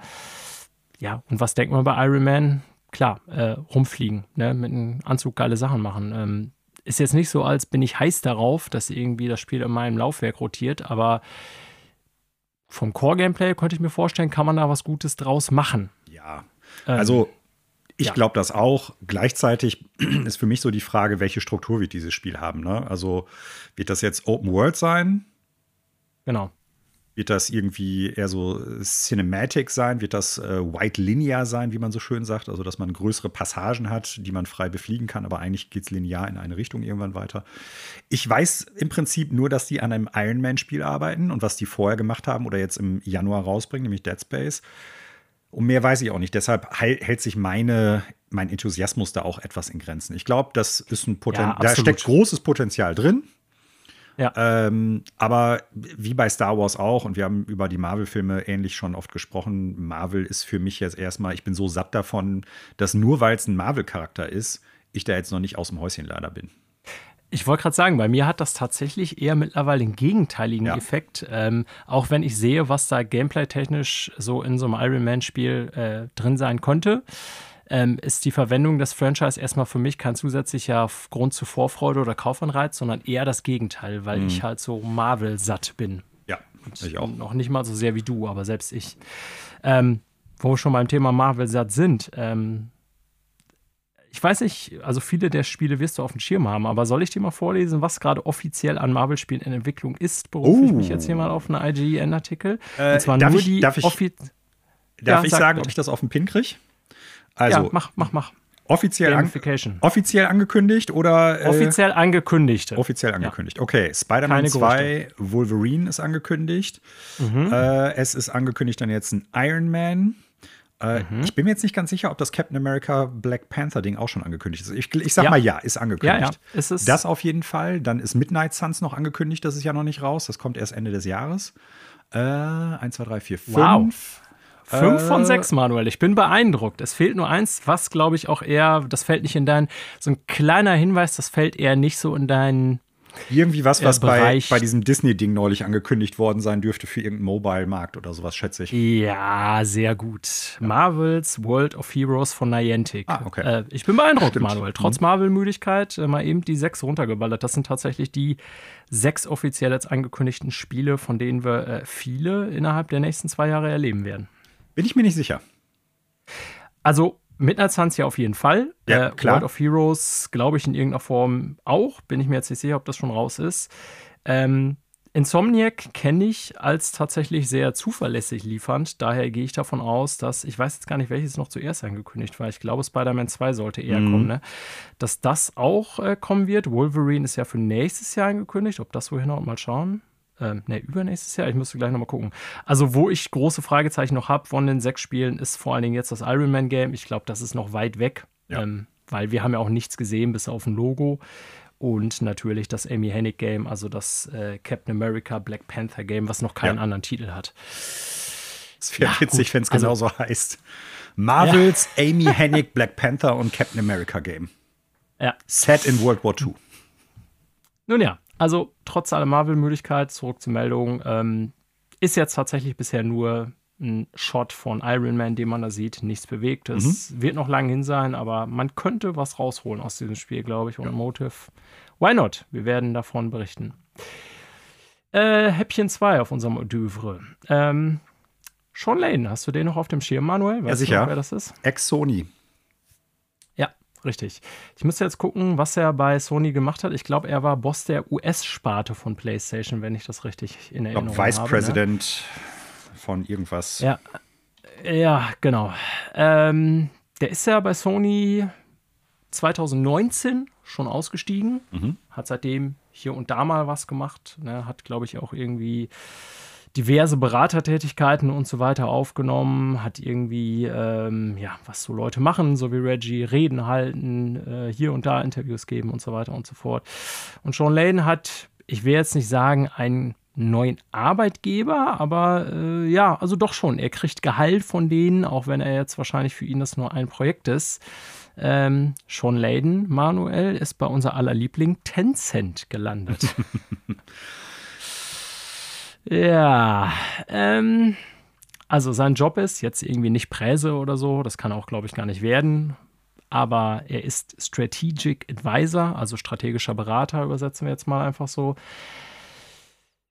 Er will Tencent helfen dabei, ihre Aktivitäten im Bereich äh, Spiele, Videospiele zu vertiefen und äh, ein großer Player zu werden in diesem Bereich, der sie ja schon sind. Ähm, also, wenn man so sein Statement liest, das sind wirklich nur ein paar Sätze, deswegen will ich auch keine Riesenmeldung draus machen und so, ne?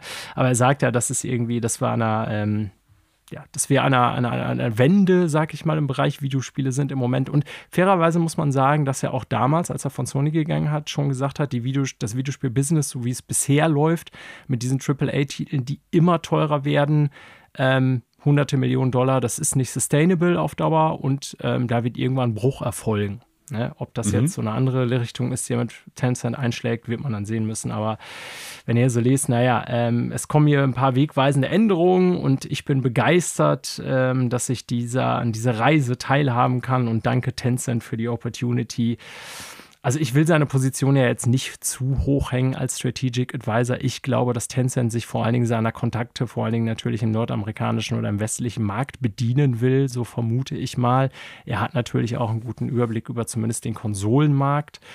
Ähm, ja, ein kleines Geschmäckle hat das für mich trotzdem noch, ähm, dass die, ich sag mal, chinesischen Firmen, Tencent als die größte davon, jetzt mit immer mehr Geld nach und nach äh, große Namen von bekannten etablierten Studios weglocken. Ja, nicht nur aus dem Westen, sondern wir haben hier auch im Fall von Sega drüber gesprochen. Ne? Mhm. Ich kriege jetzt seinen Namen nicht mehr auf die Kette.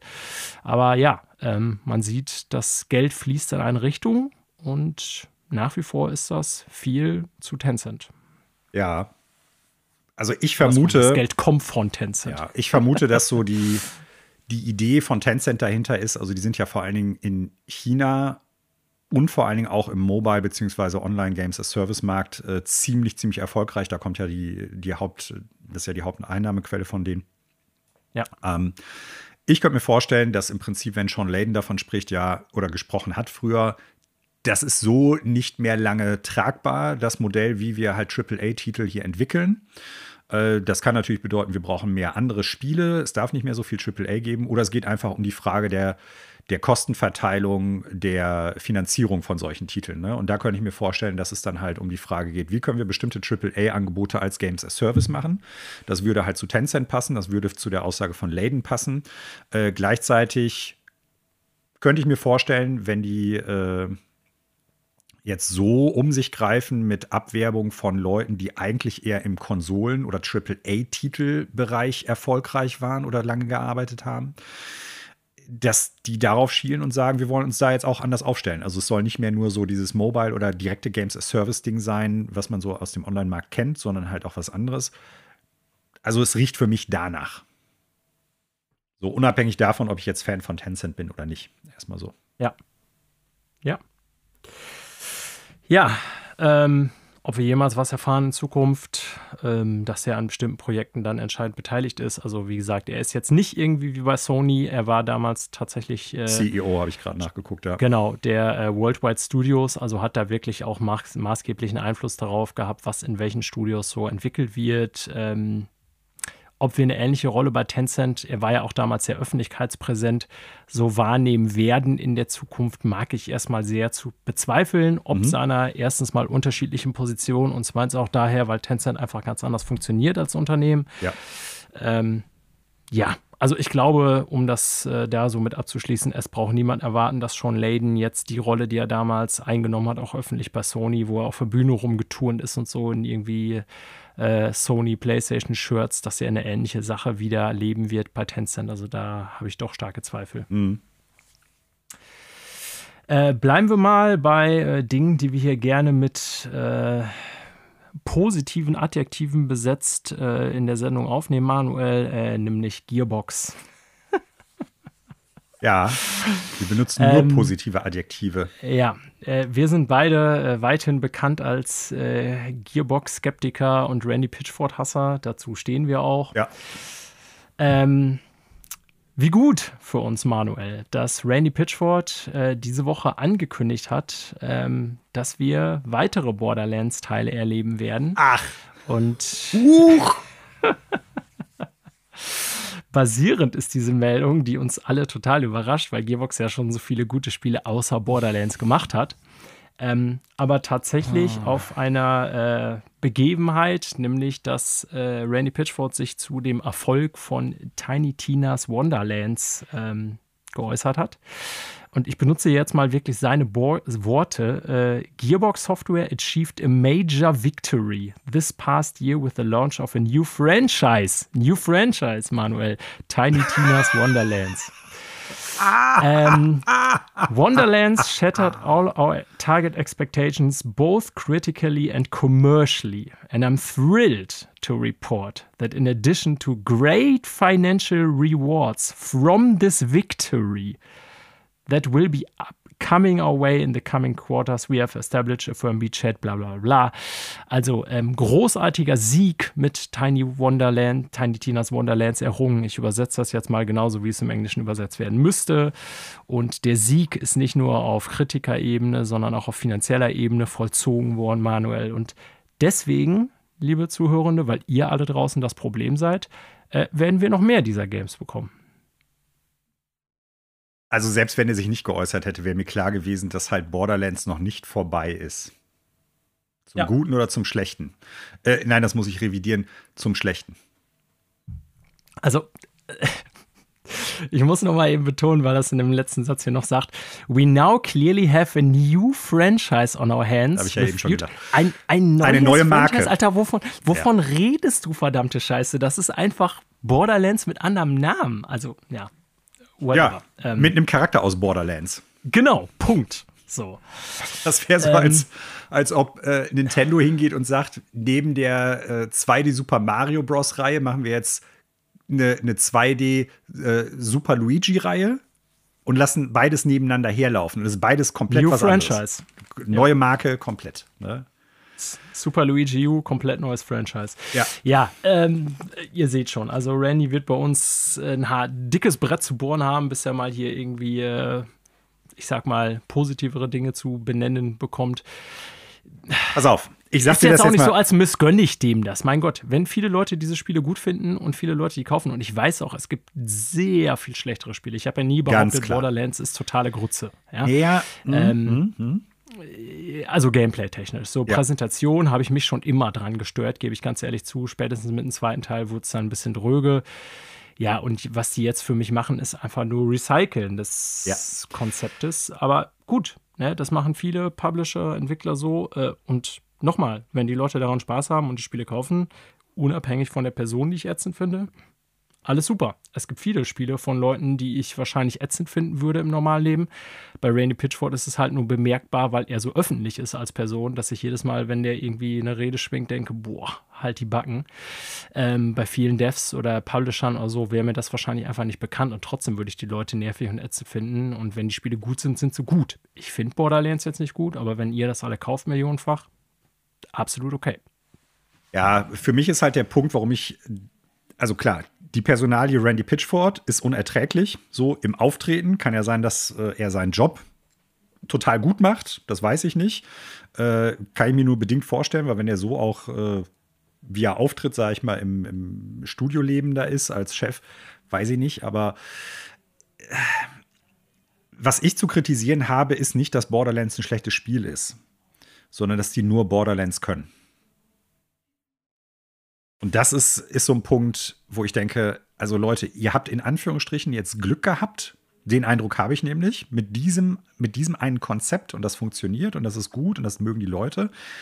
Sollt ihr gerne weitermachen, aber gucken wir uns an, was die, was die an und für sich noch gemacht haben, da muss ich sagen, ey Leute, ich glaube wirklich, dass es nichts mit Können zu tun hat, sondern eher mit so, so einem Glückswurf, dass das Konzept funktioniert, weil sowas wie Duke Nukem Forever, was die dann ja quasi äh, rausgehauen haben, zwar nicht selber irgendwie entwickelt haben, sondern eher übernommen haben. Aliens Colonial Marines, darf ich daran erinnern. Und sehr wahrscheinlich kann sich niemand mehr an Battleborn erinnern. Battleborn, wer kennt es noch? Bueller, klasse. Bueller, Battleborn, keiner.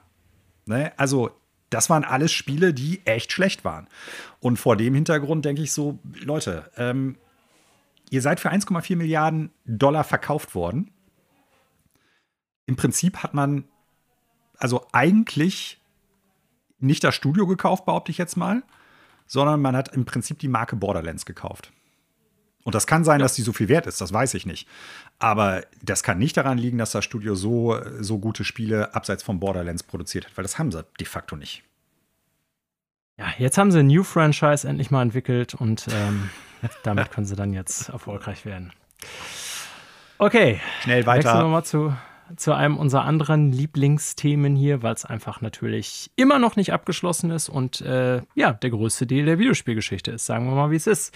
Äh, Blizzard Activision, nur noch mal ein kurzes Update, ähm, weil sich diese Woche tatsächlich oder vergangene Woche der Microsoft CEO ähm, dazu geäußert hat. Also nicht Phil Spencer, der ist ja Chef von Xbox, also der Xbox-Sparte innerhalb Microsofts, ähm, der Gesamtfirmenchef sozusagen, CEO äh, Satya Nadella heißt er, glaube ich. Ich hoffe, dass ich das richtig ausspreche.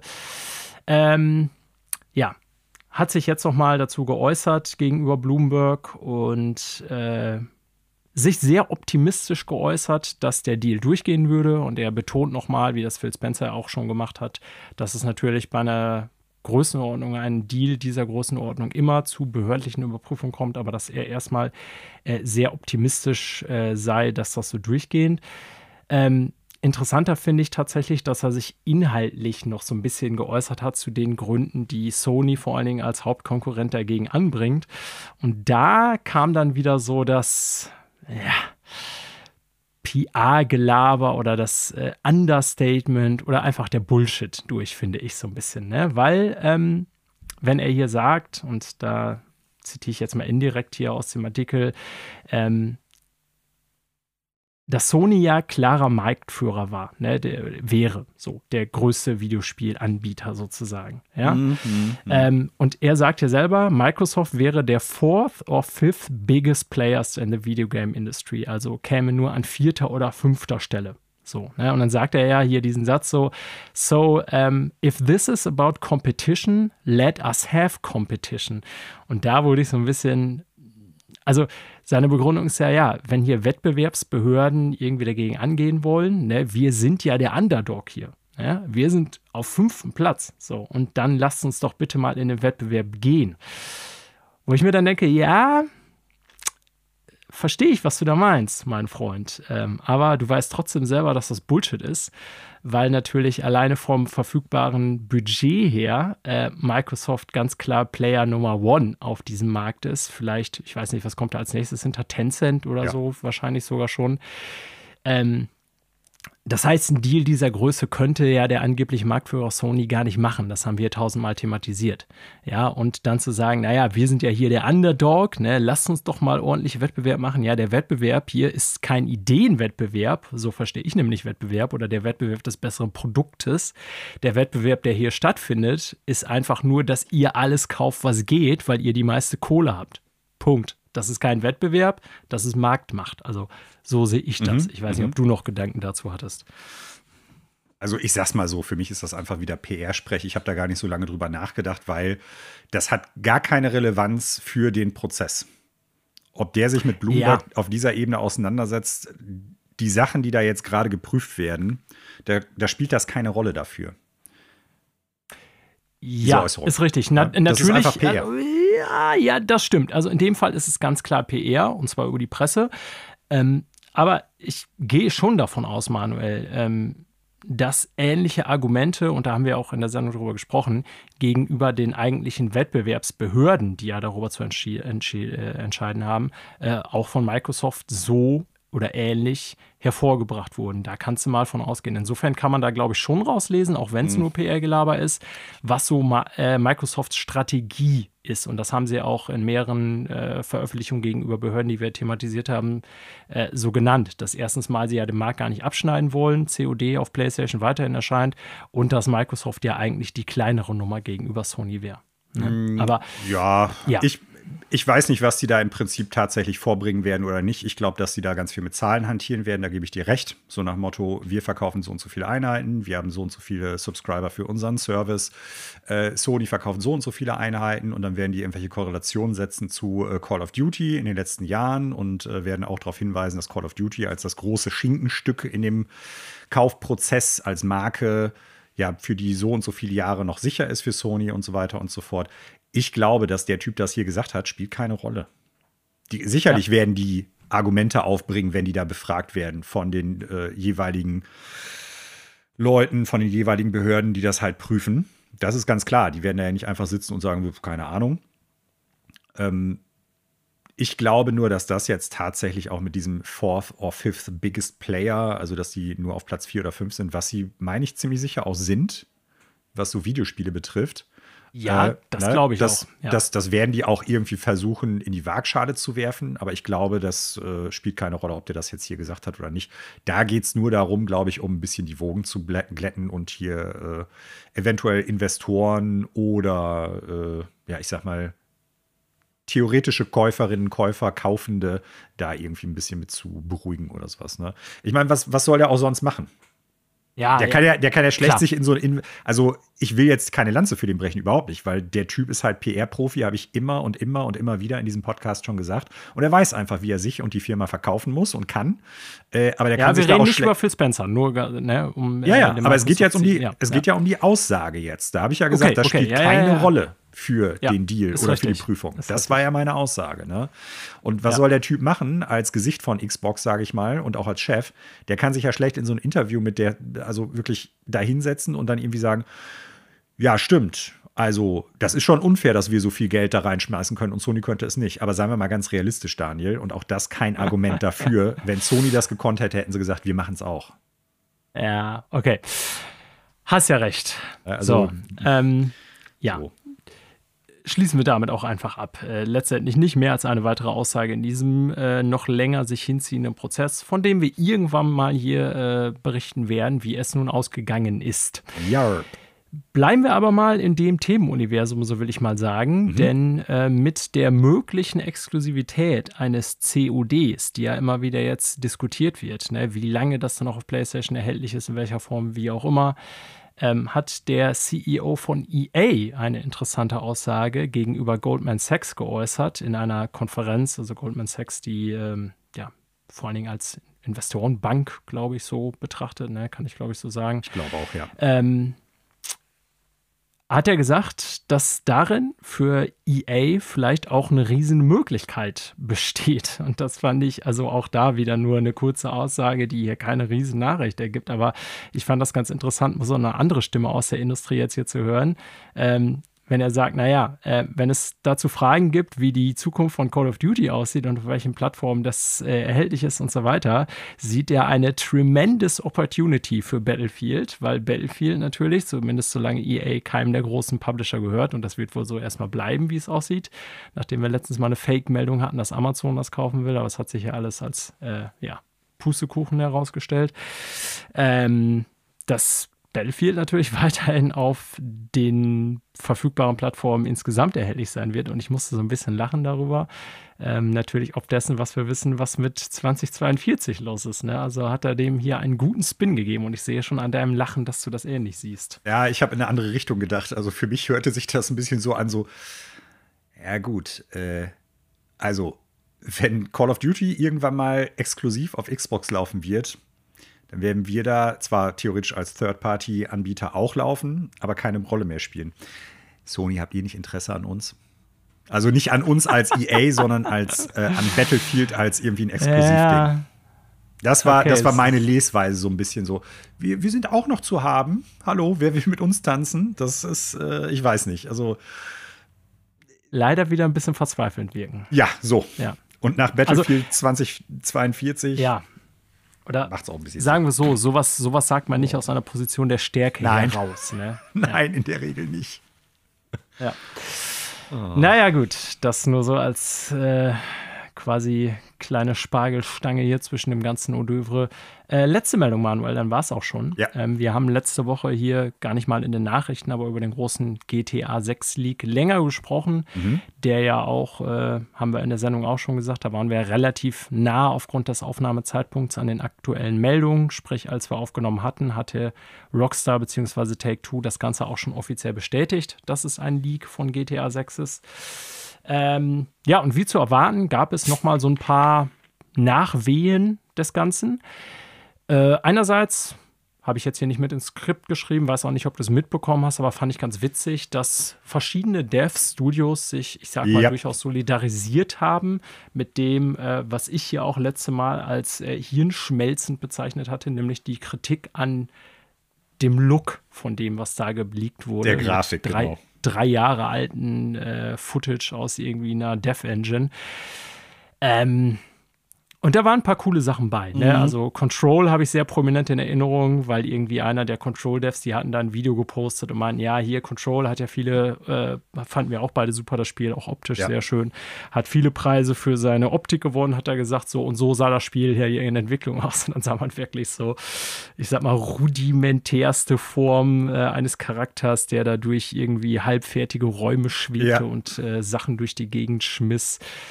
Ähm, Jetzt habe ich schon wieder voll vergessen, welche Spiele. Also ich hatte noch ein, zwei. Es Beispiele waren ganz viele in, Sachen dabei. Ja. Ich glaube, äh, Naughty Dog hatte teilweise sich dazu genau. geäußert. Genau. Ähm, ja. Was ich ganz witzig fand, ähm, die Leute von Immortality, dem Spiel, wovon ich ja vor ein paar Wochen auch schon berichtet hatte, die hatten dann quasi sogar so ein Mock-up gemacht. Also es ist ja ein Spiel, was nur gefilmt in Anführungsstrichen ist. Da ist ja kaum bis keine tatsächliche Grafik für irgendwie auf 3D-Ebene gemacht worden. Und dann haben die halt einfach so ein Bild, so ein Screenshot aus dem Video genommen und äh, quasi als, als Alpha-Version einfach irgendwie so, so schwarze Schatten dahin gemalt, sage ich mal. Ja, so sah das Spiel quasi aus, bevor die Grafik fertig war. Es war schon, es war sehr witzig teilweise. Und ich fand es halt auch ganz gut. Es hat ja auch nochmal das unterstrichen, was wir letzte Woche gesagt haben. Es ist Quatsch von solchen also wirklich Spielen in diesem Entwicklungsstatus auszugehen, wie das Spiel schlussendlich aussehen wird. Gerade wenn es um so riesige Spiele und um so teure Spiele geht wie von Rockstar. Ne? Also das ist. Äh, ja. Es war ganz, ganz angenehm für mich, das irgendwie zu lesen. Ich hoffe, dass es auch für die ganzen Menschen, die an GTA 6 arbeiten, äh, so eine Erleichterung gewesen ist. Ne? Auf der anderen Seite, ich weiß gar nicht, wo ich das nochmal gelesen hatte, hatte irgendjemand auch nochmal gesagt, ähm, vielleicht macht es ja auch nochmal Sinn, so ein bisschen zu überdenken, wie kommuniziert man eigentlich Entwicklung von Videospielen. Ne? Auf der einen Seite so, wie wissen die Leute und woher wissen die Leute, was da im Endeffekt ja. ähm, abgeht und welche Stufen gibt es, wie ist die Planung, äh, wann wird welches Segment fertiggestellt und so weiter und so fort. Und auf der anderen Seite ist halt auch die Frage so, macht es vielleicht auch Sinn, generell offener mit bestimmten Punkten umzugehen, gerade wenn Spiele so elend lange angekündigt sind. Äh, Dead Space zum Beispiel hat das sehr gut gemacht beim Remake, falls du dich äh, so über die letzten Monate ja, zurückerinnerst. Die haben das die sind da genau, sehr offen sehr genau ja in Videos dargelegt, ja. Super interessant. Und äh, ich weiß jetzt nicht, wie viel mehr Aufwand das ist, ob das positiv für die Verkaufszahlen und die Produktion ist oder nicht. Das kann ich alles nicht sagen. Es ist aber sehr transparent. Und vielleicht nimmt dann sowas auch so dieser, diese, diesem, ähm, wie sagt Irrglauben, man, so ein bisschen diesem aus Irrglauben Welt. aus der Welt, klar, ja. aber auch so ein bisschen so diesem, diesem Lechzen nach solchen Sachen, ne? was Leute dann dazu verleitet, unter Umständen halt auch sowas zu, durchzustechen oder wirklich auf krimineller Ebene äh, sich überhaupt zu beschaffen, solches äh, ja, Material. Ne? Gebe ich dir nicht unrecht, ist ein gutes Argument.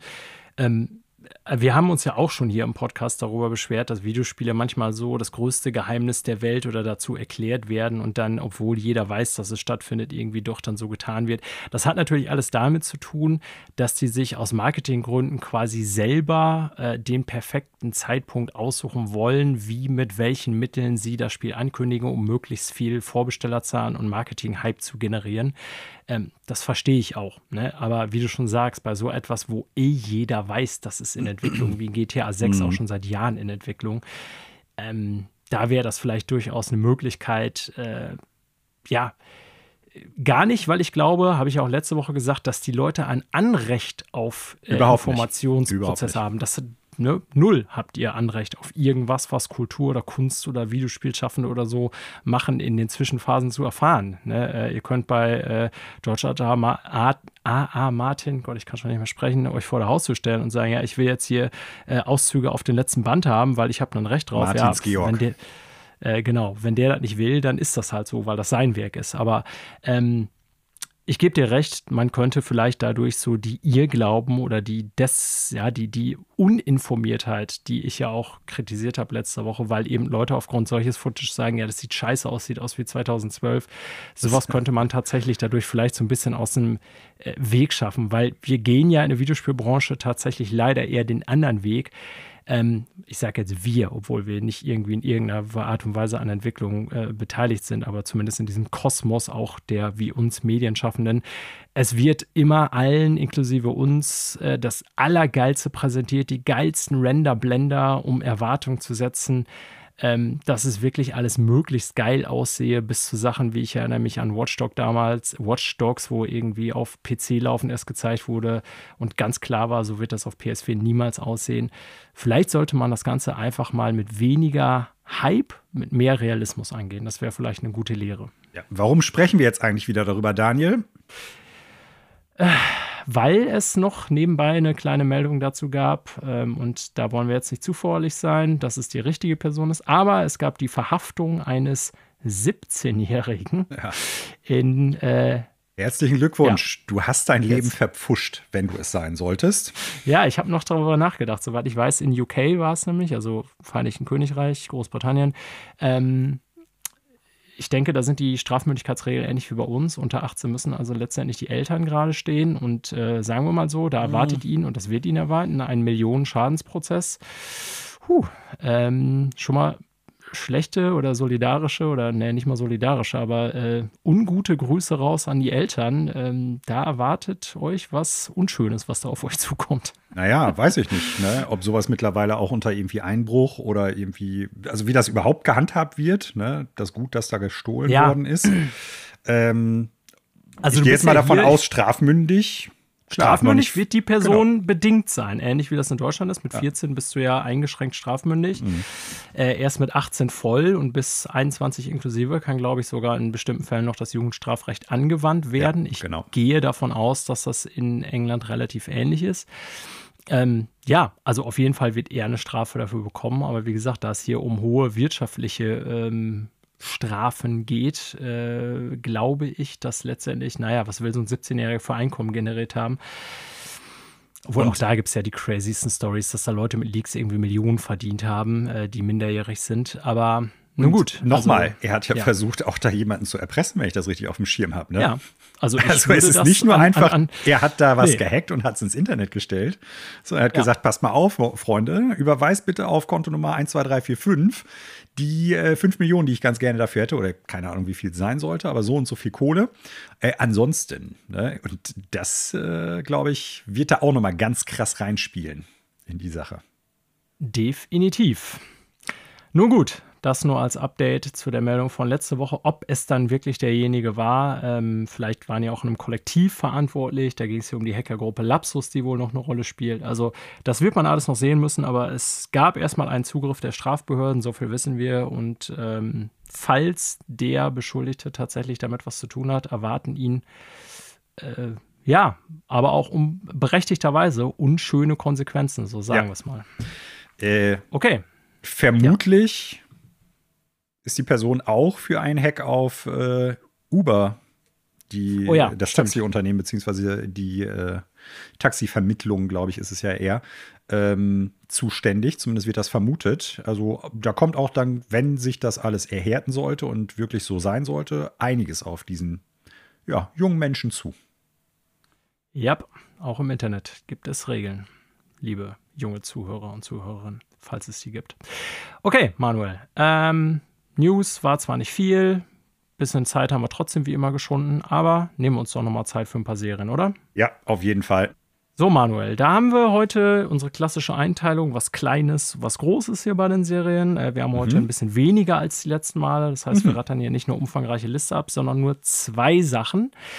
Ähm, erstens würde ich ganz kurz über Only Murders in the Building Season 2 reden, weil mhm. ja, ich das vor kurzem abgeschlossen habe mit meiner ah. Frau. Die äh, Serie ich ja auf, oh, ich weiß gar nicht mehr, äh, nicht auf, sondern in welchem Monat hier ich davon berichtet habe. Aber es ist noch gar nicht so lange her, dass ich hier über die erste Staffel berichtet habe.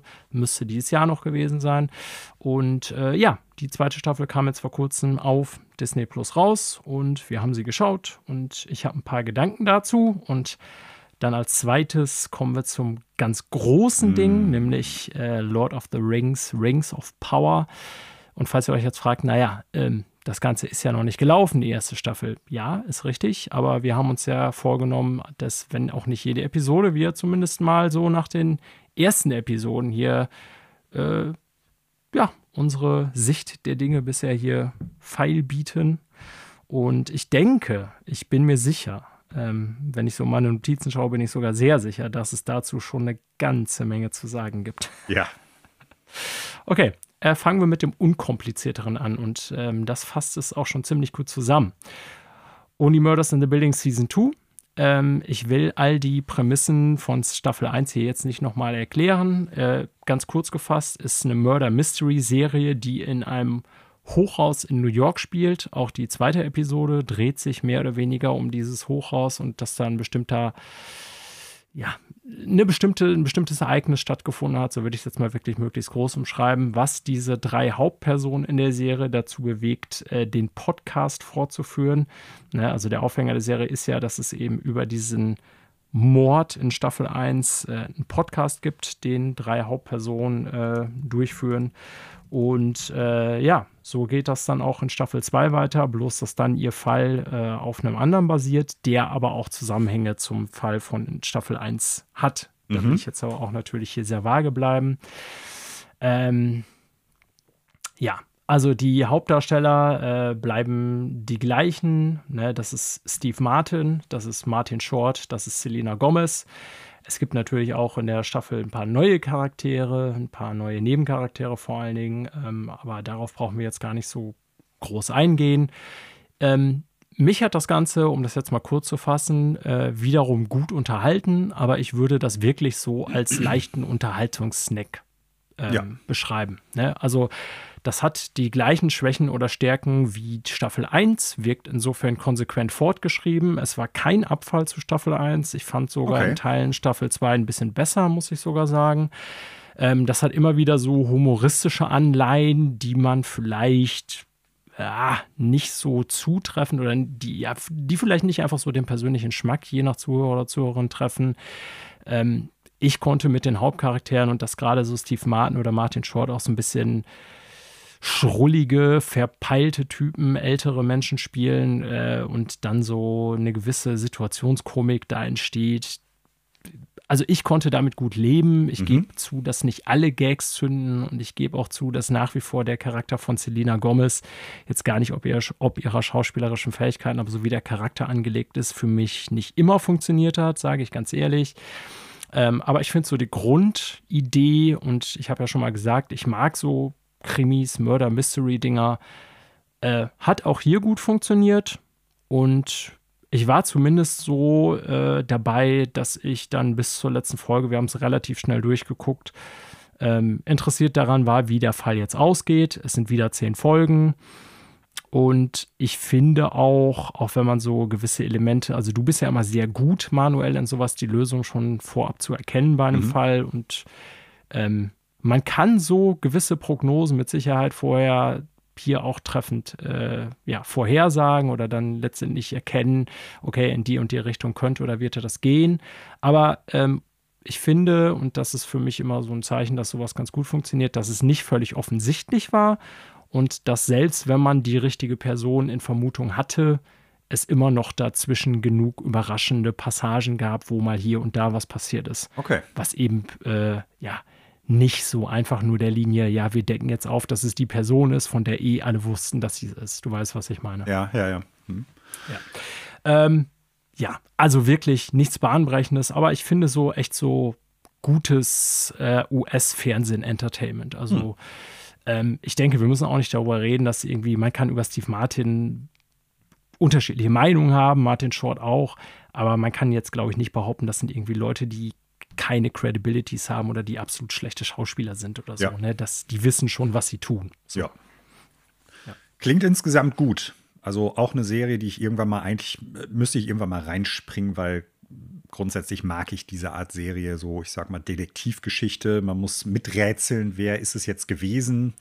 Ganz gerne, aber irgendwie, ich weiß auch nicht warum, ich komme da so aktuell nicht rein. Ja, also wollte ich sagen, man hat auch begrenzt Zeit und mhm. ganz ehrlich, ähm, es gibt schon Serien, äh, die man, also ich finde die gut, so, ne, aber wenn ich dir sagen würde, ey, bahnbrechende Serie, dann sind das andere. Äh, zuletzt ja. natürlich, vor allen Dingen habe ich so eine Erinnerung hier, wie hieß sie noch, die Apple TV Plus Serie, über die wir beide geredet haben, Severance. Ja. Heißt, ähm, da wäre, also wenn mich jetzt jemand fragen würde, ist eine völlig unterschiedliche Stimmung. Auf das ja, eine musst du dich sehr fokussieren und auch in der richtigen Leine sein. Das andere kannst du wirklich so nebenbei als äh, Essunterhaltung gucken sozusagen und bist mhm, gut mhm. unterhalten davon. Trotzdem würde ich im Zweifelsfall, wenn mir jemand sagen würde, ey, ich habe nur Zeit für eine Serie, welche ist die bessere, sagen, ey, guck lieber Severance. Ne? Aber ja. nichtsdestotrotz gute ähm, Nebenbei-Unterhaltung. So. Ja. Cool. Klingt doch gut. Bleibt's ja. gut jetzt in der Diskussion? Wer weiß. ja, wir hatten schon vorhin einen kleinen Teaser. So, ich, ich bin mir noch gar nicht sicher, Manuel, wie wir jetzt Rings of Power aufbauen. Es gibt sehr viel dazu zu sagen, ja. glaube ich. Ähm, ich habe mir ein paar Notizen gemacht mhm. und ich habe ähm, auch sehr viel mehr Folgen als du gesehen und das mhm. hat Gründe und ich würde deswegen sagen, ich gebe dir mal den Ball. Ich habe jetzt sowieso auch gerade schon viel geredet, ja. auch wenn ich mittlerweile wieder reden kann, weil die Antihistamine zum Glück zum Ende der Sendung gekickt haben. Aber ähm, wir machen es mal so. Du beschreibst uns mal, ähm, du hast ja mit Start an einem Freitag, ich weiß nicht, vor vier Wochen oder so, dir die erste Folge angeguckt. Genau.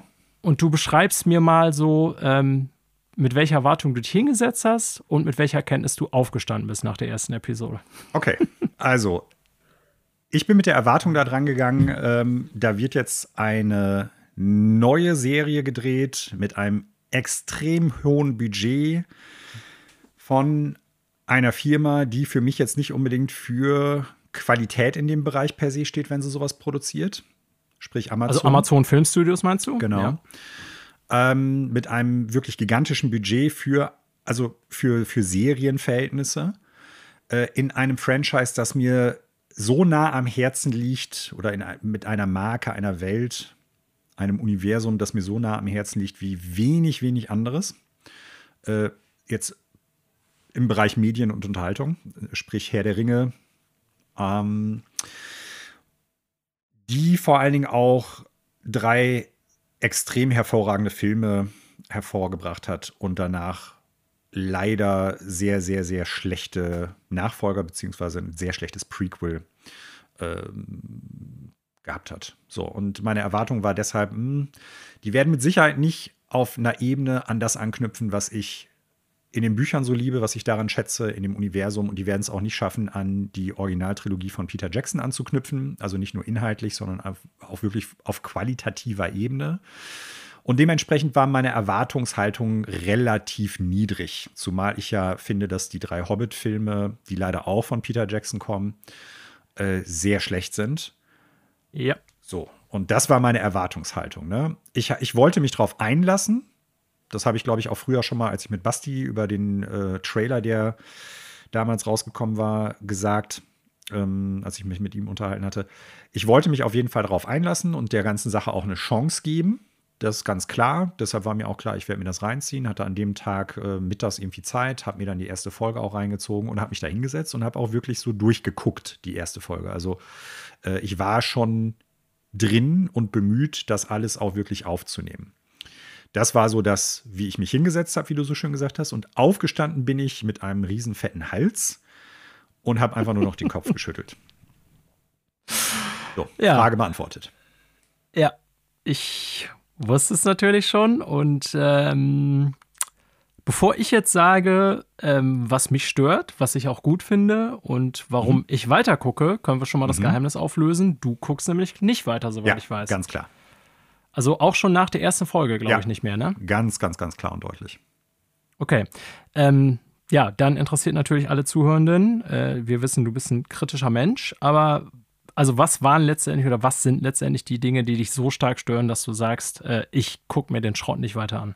Das ist eine 750 Millionen Dollar teure Fanfiction-Produktion. Ne? Also wenn du irgendwie. Ist es nicht sogar eine Milliarde?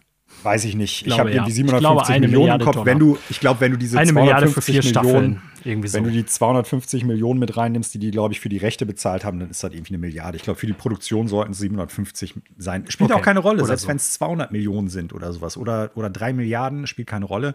Wenn du im Internet nach Herr der Ringe Fanfiction guckst, dann wirst du äh, Material finden, was ungefähr die gleiche Qualitätsgüte hat wie das, was uns da als Schmierentheater vorgeführt wird.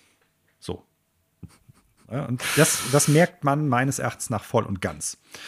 Und äh, um das vorwegzunehmen, wir haben da auch schon früher oft drüber gesprochen, es zeigt einmal mehr, dass man selbst mit einem Riesenbudget, mit quasi unendlich viel Geld mangelnde Ideen und Kreativität nicht erkaufen oder wettmachen kann. Ja, weil es ist so, ja, das zugrunde ja. liegende Material ist relativ dürftig im Vergleich zum Herrn der Ringe oder auch sogar zum Hobbit, was ja auch schon relativ wenig Material für drei Filme vor allen Dingen bietet. Mit äh, zugrunde liegendem Material meinst genau. du jetzt die Aufzeichnung tatsächlich von, von Tolkien zum da. zweiten äh, Mittelerdzeitalter? Genau, zu dem, was da, also zum Schmieden der Ringe. Darum geht es ja, ja, im weitesten Sinne. Die Ringe der Macht, das ist ja auch Name der Sendung. Ja. Und äh, das bedeutet wiederum, es muss viel ausgeschmückt werden, es muss viel selbst erfunden werden. Und äh, das haben die auch schon in der ersten Episode gemacht. Ne? Äh, für mich viel wichtiger ist tatsächlich neben dieser Frage, wie ist das Material adaptiert worden, welche Ideen haben die da selbstständig mit reingegossen, was ist am Originalmaterial genommen worden und was nicht, ist erstmal so wirklich die reine Produktion. Wie ist das Ganze gemacht? Wie ist die Schreibe? Also daran entzündet sich bei mir schon ganz viel. Und ein großes Problem, was ich halt äh, mit der Serie einfach hatte, ist die Hauptcharaktere, die erstmal vorgestellt werden, sind so eindimensional, vielleicht zweidimensional, aber so langweilig, muss ich sagen, ne? weil im Prinzip hast du bei allen drei Hauptcharakteren, der Namen ich leider schon wieder vergessen habe, abseits von Galadriel, äh, dass die im Prinzip ähnlich strukturiert sind. Ne? Das sind die drei Charaktere, die im Prinzip gerade wissen, was abgeht. Ja, also und ich weiß nicht, ob das in Folge 1 schon so klar ist, aber es wird eigentlich im weiteren Verlauf klar, dass Elrond natürlich ein Hauptcharakter ist, also Galadriel auf jeden Fall und dieser komische Menschen Pipapo ja, ja, ja, typ, aber lass, mich mal, eben, lass mich mal eben ja, ausreden. Du hast im ja. Prinzip drei zentrale Figuren, die begleitet werden.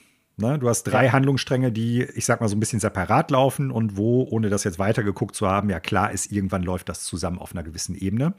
Äh, ob das noch in dieser Staffel passiert, weiß ich nicht, aber irgendwie wird das miteinander in Verbindung stehen, weil es geht um das, es geht um die Ringe der Macht.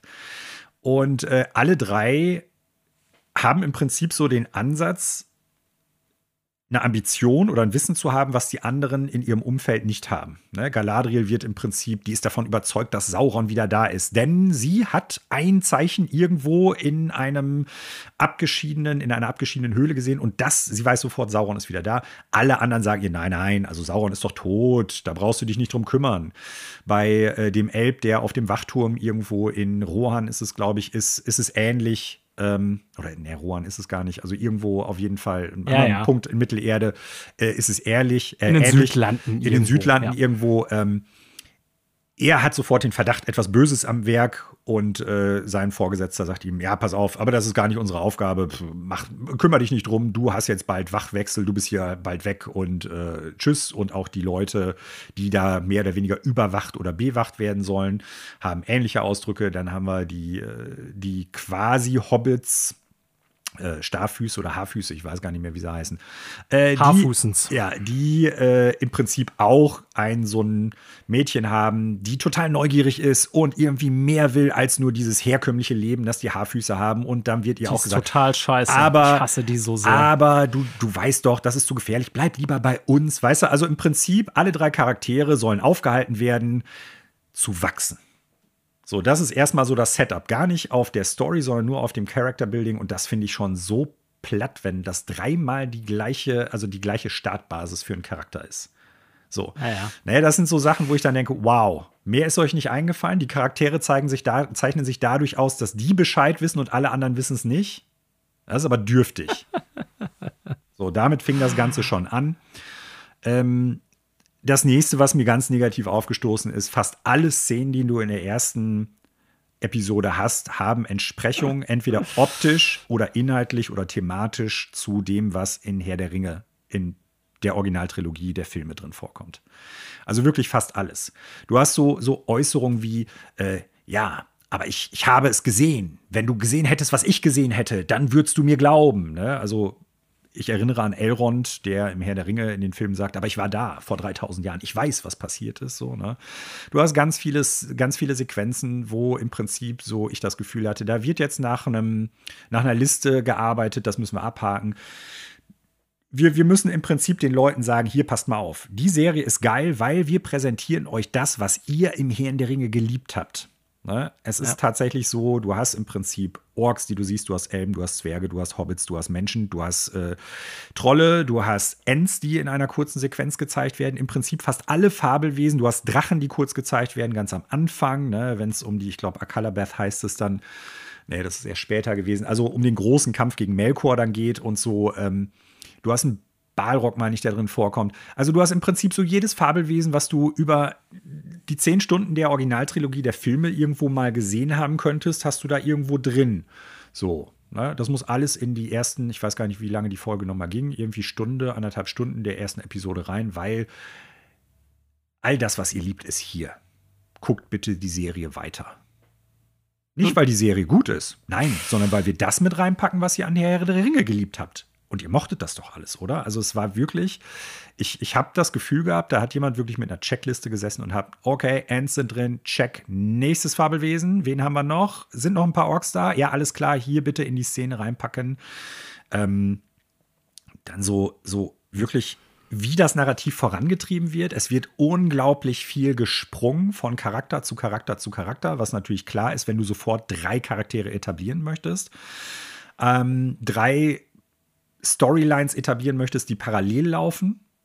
Ne, wenn man das jetzt irgendwie mit sowas wie der Originaltrilogie vergleicht, da hast du zwar ein Setup, irgendwie fünf bis zehn Minuten, wo die, die Welt so ein bisschen erklärt wird. Wie kommt es eigentlich dazu, dass die Welt jetzt gerade so ist, wie sie ist? Passiert ja in der Serie auch. Aber danach splittet sich das nicht sofort auf. Du siehst nicht sofort am Anfang, was macht eigentlich zu dem Zeitpunkt äh, Frodo und Bilbo, was macht Gandalf zu dem Zeitpunkt, was macht äh, Aragorn, was macht äh, Gimli und so weiter und so fort.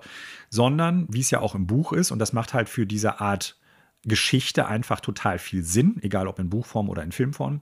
Du fängst klein an. Und das macht diese Serie überhaupt nicht. Ne? Also nicht, dass man sagen würde, wir begleiten jetzt erstmal nur einen Charakter oder vielleicht zwei, die miteinander zu tun haben, und dann kommen neue Charaktere dazu, die dann halt zur Story und zu den Abenteuern, die die ersten Charaktere erleben, auch dann passen. Nein, es muss sofort drei Plotlines müssen losgetreten werden, drei Storylines müssen präsentiert werden. Ähm, wo ich mir einfach gedacht habe, das ist viel zu hektisch. Also wirklich nur vom Ablauf der Storylines und da wird keinem der Charaktere irgendwie dann viel Platz gegeben, um die zu erklären. Und dadurch bleiben die dann sehr, sehr eindimensional. Ja, und das, äh, also wo ich mir dann denke, da muss doch irgendjemand dabei gesessen haben und gesagt haben, pass auf, wir haben hier, wir wollen vier bis fünf Staffeln machen. Lass uns doch gucken, dass wir das so peu à peu aufbauen und nicht alles gleichzeitig lostreten. Das ist übrigens also, ein wiederkehrendes Motiv der Serie, also sage ich gleich. Kann ich mir gut vorstellen. Dass die möglichst schnell äh, viel Shit raushauen müssen, aber okay, ähm, ja. Kann ich mir gut vorstellen, so, ne? Aber das ist halt das Problem, wenn du irgendwie sagst, wir wollen wöchentlich eine Folge raushauen. Du musst dann halt irgendwie schnell viel haben, du musst in, in eine Stunde viel reinpacken. Ne? Du kannst nicht eine Stunde nur ruhige Episoden zu Galadriel zeigen. So, das ja. kann ich auch wohl nachvollziehen. Aber du kannst sehr wohl meines Erachtens nach sagen, wir machen jetzt irgendwie einen Storybogen für eine Episode über eine Stunde oder anderthalb Stunden, wo halt auch mal ein bisschen Action drin ist, ein bisschen Character Building. Äh, oh, was mich auch ganz gestört hat, du, du hast natürlich ganz viel so ähm, Reiseszenen irgendwie da drin, gerade bei Galadriel, wo die Kamera dann über die Schauspieler äh, im Prinzip drüber fliegt, du so Vistas und Shots hast, weil äh, wie im Original halt, ja. Es ist in der Originaltrilogie drin, Reisemontagen. Ne? Ja. Du hast einen Soundtrack, der im Prinzip äh, ähnlich ist, aber doch nicht so gut. Der noch der, so, aber mit das Beste ist, ehrlich gesagt. Der mit das Beste ist, aber klingt wie, wie die Story im Prinzip auch, als ob sich jemand hingesetzt hätte, ich schreibe jetzt einen Soundtrack, der wie der Herr der Ringe ist. Ja, ja. Aber kann es nicht so gut. Also es ist, es ist wirklich echt schade. Und auch wirklich von, von den von den einzelnen Sachen, die passieren in der Story, ist so viel Dummes dabei. Ne? Also irgendwie Galadriel, die dann dafür belohnt wird, dass sie ja sich so um die Elben bedingt äh, verdient gemacht hat, wird dann quasi nach Valinor zurückgeschickt und äh, entscheidet sich aber, ich spoiler jetzt mal eben, weil ich es einfach, ich, das war eine Szene, wo ich buchstäblich laut gelacht habe. Sie springt dann im Meer einfach vom Schiff weil sie dann doch nicht nach Valinor will. Und weil sie ja als Einzige weiß, dass Sauron wieder da ist. Und sonst äh, wird Sauron gewinnen, wenn sie jetzt nicht sagt, hier, pass mal auf, Leute. Ah, also, das ist wirklich einfach, das ist, das ist meines Erachtens nach objektiv schlecht und subjektiv scheiße. Ja. Und liebe Zuhörenden, ihr werdet drauf, vielleicht habt ihr darauf geachtet, ich bin noch nicht mal wirklich darauf eingegangen, was mit dem Originalmaterial passiert ist. Weil wenn ich darauf jetzt noch eingehen werde, ne, dass irgendwie zwischen Isildur, der, soweit ich weiß, später im Laufe der Story auch noch auftaucht in den späteren Folgen, und äh, den Schmieden der Ringe der Macht knapp 1500 Jahre vergehen, bevor Isildur geboren wird. Also, äh, wenn man jetzt so ein paar Elektromagneten an die Leiche von äh, J.R. Tolkien äh, dran packen würde, dann könnte man damit, keine Ahnung, eine ganze Stadt mit äh, Energie versorgen. So stark rotiert der Mann, glaube ich, gerade in seinem Grabe. Ja, ich habe das hier mal einfach so, äh, ja, geschehen lassen, weil ich, ich weiß ja, dass äh, Manuel Tolkien Ultra ist quasi und äh, ich gebe Ihnen in vielen Belangen, gebe ich dir auch recht, Manuel, um dich jetzt hier direkt mal anzusprechen. Ähm, ich habe es weitergeschaut, ich gucke es auch weiterhin. Mhm. Ähm, gestern noch die letzte Folge, wir nehmen am Sonntag auf, gesehen, äh, bin also eigentlich immer up to date. Äh, ich bin auf einer gewissen Art und Weise fasziniert davon. Nicht, weil es eine saugute Serie ist, ähm, das wird es auch, glaube ich, leider nicht mehr werden, ähm, sondern einfach über das, was es ist. Also, ich kann aus diversen Gründen dem ein bisschen versöhnlicher gegenüberstehen, glaube ich, als du. Mhm. Erstens, weil ich mit dem Quellmaterial nicht ganz so gut vertraut bin wie du. Ähm, meine Zuneigung zu Herr der Ringe, sowohl dem Buch als auch zur Originaltrilogie, ist sehr, sehr groß. Definiere ich tatsächlich A als mein Lieblingsbuch, B als vielleicht die magischsten Kinomomente, die ich in meinem Leben bisher erlebt habe. Ja. Äh, mitunter auf jeden Fall, Top 3, also speziell der erste Teil, die Gefährten, würde ich Top 3 Kinomomente meines Lebens ähm, definitiv drunter fassen. Ähm, dementsprechend, aber nichtsdestotrotz, wie gesagt, äh, weniger mit dem Thema, mit der Thematik befasst als du. Und ich bin auch generell, glaube ich, auch wenn ich ein kritischer Mensch bin, äh, eher bereit, mal irgendwas so einfach, ja, ich sag mal, über mich ergehen zu lassen und dem zuzugucken und da irgendeine Form von Unterhaltung noch draus zu ziehen. Äh, ja. Genau, die also, du hast es schon sehr gut auf den Punkt gekriegt. Tatsächlich habe ich mir auch das äh, notiert. Wahrscheinlich haben wir auch mal drüber gesprochen. Ich weiß es nicht mehr. Aber ich ich, ich sitze da wirklich jede Woche vor und denke, das ist Wahnsinn. Das ist die, also ich kann es dir ja anders sagen, es ist die teuerste Fanfiction, ja. äh, die ich jemals. Also, das ist wirklich so, als hätte jemand irgendwie so ein als, als würdest du so im Bahnhof, ich weiß gar nicht, ob es heute sowas noch gibt, überhaupt solche Dinger, aber wenn du so früher so irgendwie durch einen Bahnhof oder durch einen äh, was weiß ich was, Bücherladen nochmal auf der Schnelle eben durchgegangen bist und dir von so einem Schrotttisch so ein Fanfiction-Buch mitgenommen hast, so irgendwas zu Star Wars, so Star Wars, die, äh, die neue Generation Jedi oder irgendwie so ein Schrott. Mhm. Ne? Und das Auftragsarbeit, so ein, schnell produziert für das Franchise, genau. damit man so, rechte Kohle kassieren kann. Das ja. ist das nur in der teuersten Produktion aller Zeiten. Ja. Und das sieht man das sieht man. Das ist so faszinierend, sich das jede Woche anzugucken, wie einfach da die Kohle an die Wand geschmissen wurde und du siehst halt diese Production Values auch. Ne? Und ich bin mir auch sicher, dass das für viele Leute reicht, weil die alles nicht Ganz so Pfennigzähler sind wie wir. Ähm, das Ganz ist auch klar. völlig okay, wenn ihr zu Hause sitzt und denkt, ey, das ist geile, easy Unterhaltung oder auch coole Fantasy. Äh, schreibe oder so, dann ist das völlig okay. Wir mhm. wollen euch hier nicht verbieten, irgendwie darüber positiv zu denken. Also, weiß Gott. Ähm, aber ich musste da in vielen Belangen zustimmen. Also von der Schreibe her finde ich, ist es größtenteils echt Schrott. Also ja, wirklich ganz klar. schlecht. Es ist so. wirklich schlecht geschrieben. Die Dialoge sind schlecht. Ähm, die Story ist schlecht, das Pacing ist schlecht. Also ich bin echt schockiert. Ich muss sagen, ähm, Früher hätte ich es mir vielleicht weiter durchgeprügelt, so vor fünf oder zehn Jahren. Aber mittlerweile, das habe ich irgendwann auch schon mal in diesem Podcast geäußert, äh, ich kann genug andere Sachen mit meiner Zeit anfangen. Ich muss mir das nicht durchknüppeln, nur weil es jetzt irgendwie faszinierend ist, wie schlecht es ist. Oder weil es jetzt halt gerade dem Zeitgeist entspricht, dass viele Leute das gut finden. Und wenn ich das kritisiere hier, Ne? Genauso wie auch bei Spielen oder sowas. Dann mache ich das ja nicht vor dem Hintergrund, ich möchte anderen abraten, das zu spielen oder ich möchte es denen vergrätzen, den Film zu sehen oder sowas, sondern ich sage, warum ich es nicht gut finde und versuche ja. das bei vielen Faktoren objektiv zu machen. So gut wie es ja, geht. Ne? Habe ich ja eben bei Monkey Island auch schon gesagt. Also, liebe Zuhörende, es geht mir nicht darum, euch zu sagen, ey, guckt das auf gar keinen Fall. Wenn ihr das gut findet, super cool, freut mich für euch. Ich kann es halt nicht gut finden und werde es deshalb auch nicht gucken. Ich kann da mit meiner Zeit was Besseres machen. Aber vielleicht so als, als Idee, achtet doch mal auf bestimmte Kritikpunkte, die ich jetzt gerade geäußert habe.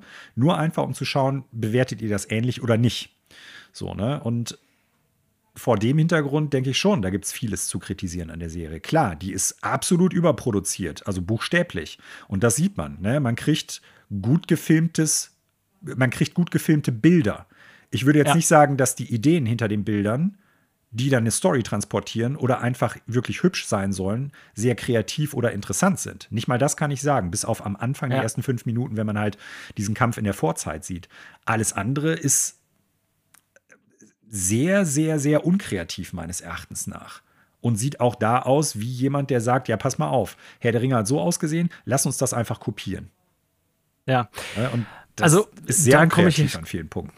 Da komme ich jetzt auch noch zu. Und wie gesagt, es ist auch nicht so, als ob ich, nur weil ich sage, die Schreibe ist Schrott, deswegen die ganze Serie diskreditieren will. Tatsächlich gibt es ziemlich viele Filme und Serien, aber bei Serien ist es natürlich noch auffälliger oder wichtiger, wenn die Schreibe Schrott ist. Aber so die Charaktere, so die Dialoge und die Szenen und so, das ist Müll. Also wirklich auf äh, echt niedrigem Niveau. Ja. Und ich finde ja einen gewissen Gefallen an der Serie, sonst würde ich sie nicht jetzt, ich weiß nicht, was war das, vierte oder fünfte Episode? Ich glaube vierte. Mhm. Äh, gucken, das sind schon vier Stunden meines Lebens. So, ne? Also es gibt gewisse Punkte, die äh, trotzdem mich dazu bewegen, das irgendwie jede Woche einzuschalten und nicht nur meine morbide Neugier.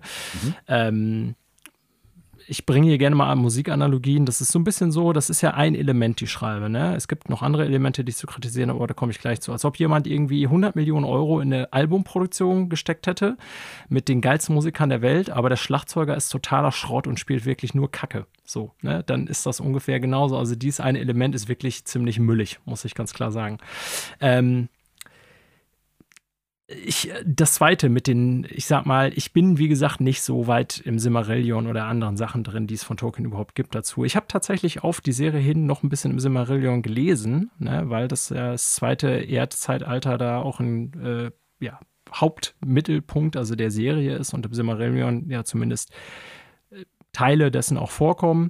Ähm, und ich glaube, das, was du gerade beschrieben hast, ich habe da witzigerweise mit einem kleinen Kumpel von mir, hallo Hoshi, wenn du zuhörst, drüber geredet. Der ist auch so ein Typ, der fuchst sich gerne in Sachen rein. Der war jetzt nicht so von vornherein irgendwie, der kennt natürlich Herr der Ringe, der kennt Tolkien und so, aber der ist nicht so im Material drin wie du von vornherein. Also, aber der ist dann halt auch so ein Typ, der wollte dann direkt checken und hat sich so gedacht, ja, ich, das ein oder andere habe ich ja über Herr der Ringe schon gehört, die Charaktere, so Elendil und so. Mhm. Und selbst der meinte dann direkt so, ey, ich habe mal gerade fünf Minuten Recherche da reingesteckt und ich habe da zeitlich gesehen ziemlich viele Fragen. So ne? also Sehr gut, super.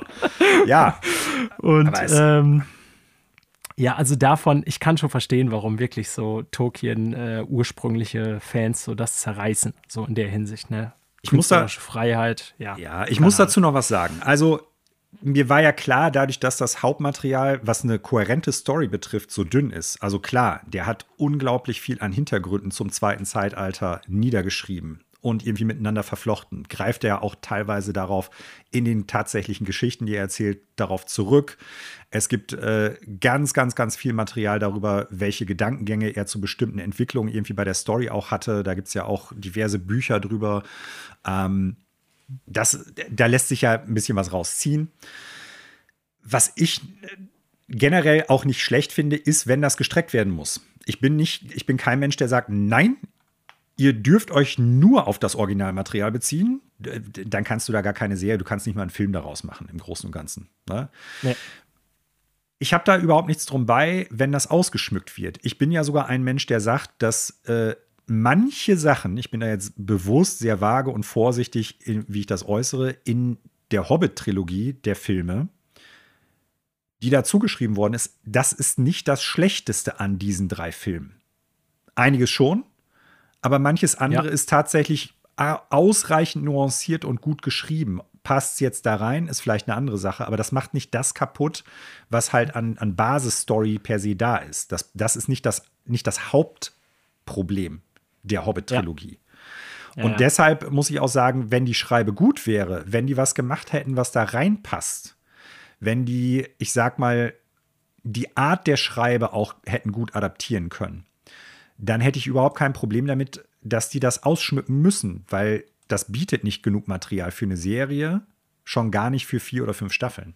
Von daher war mir das von vornherein klar. Aber das, was die dazu schreiben, ist halt genauso schlecht wie das, was die adaptieren. Also, ja. oder wie sie es adaptiert haben, das Originalmaterial. Ähm, das muss ich noch mal eben ganz deutlich dazu sagen. Ja, ja, alles gut. Mhm.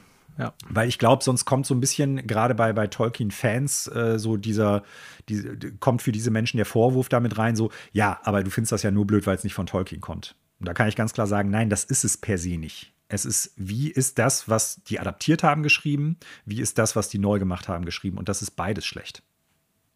Ja, also man kann jetzt irgendwie über das ganze Fantasy-Ding äh, denken, wie man will, und das ist auch nicht jedermanns oder jeder Frau's Sache, ähm, aber ich würde schon sagen, dass Tolkiens Kernwerk, der Herr der Ringe, eine gewisse literarische Qualität hat. An dem hat er auch lange geschrieben. So, und man merkt einfach so, fände ich, wenn der Charakter schreibe, äh, deutlich schlechter ist. Punkt. Egal, ja. ob es auch Fantasy ist. So, ne? Und das würde ich für die Serie einfach mal so festhalten wollen. Ne? Es gibt andere Autoren, die können das mit Sicherheit auch gut wie Tolkien. Nur weil Tolkien jetzt der Ursprung aller Fantasy äh, Welten ist, also der modernen Version zumindest dessen, was wir so mit Orks und Elben und so weiter, und das basiert ja alles auf Tolkien.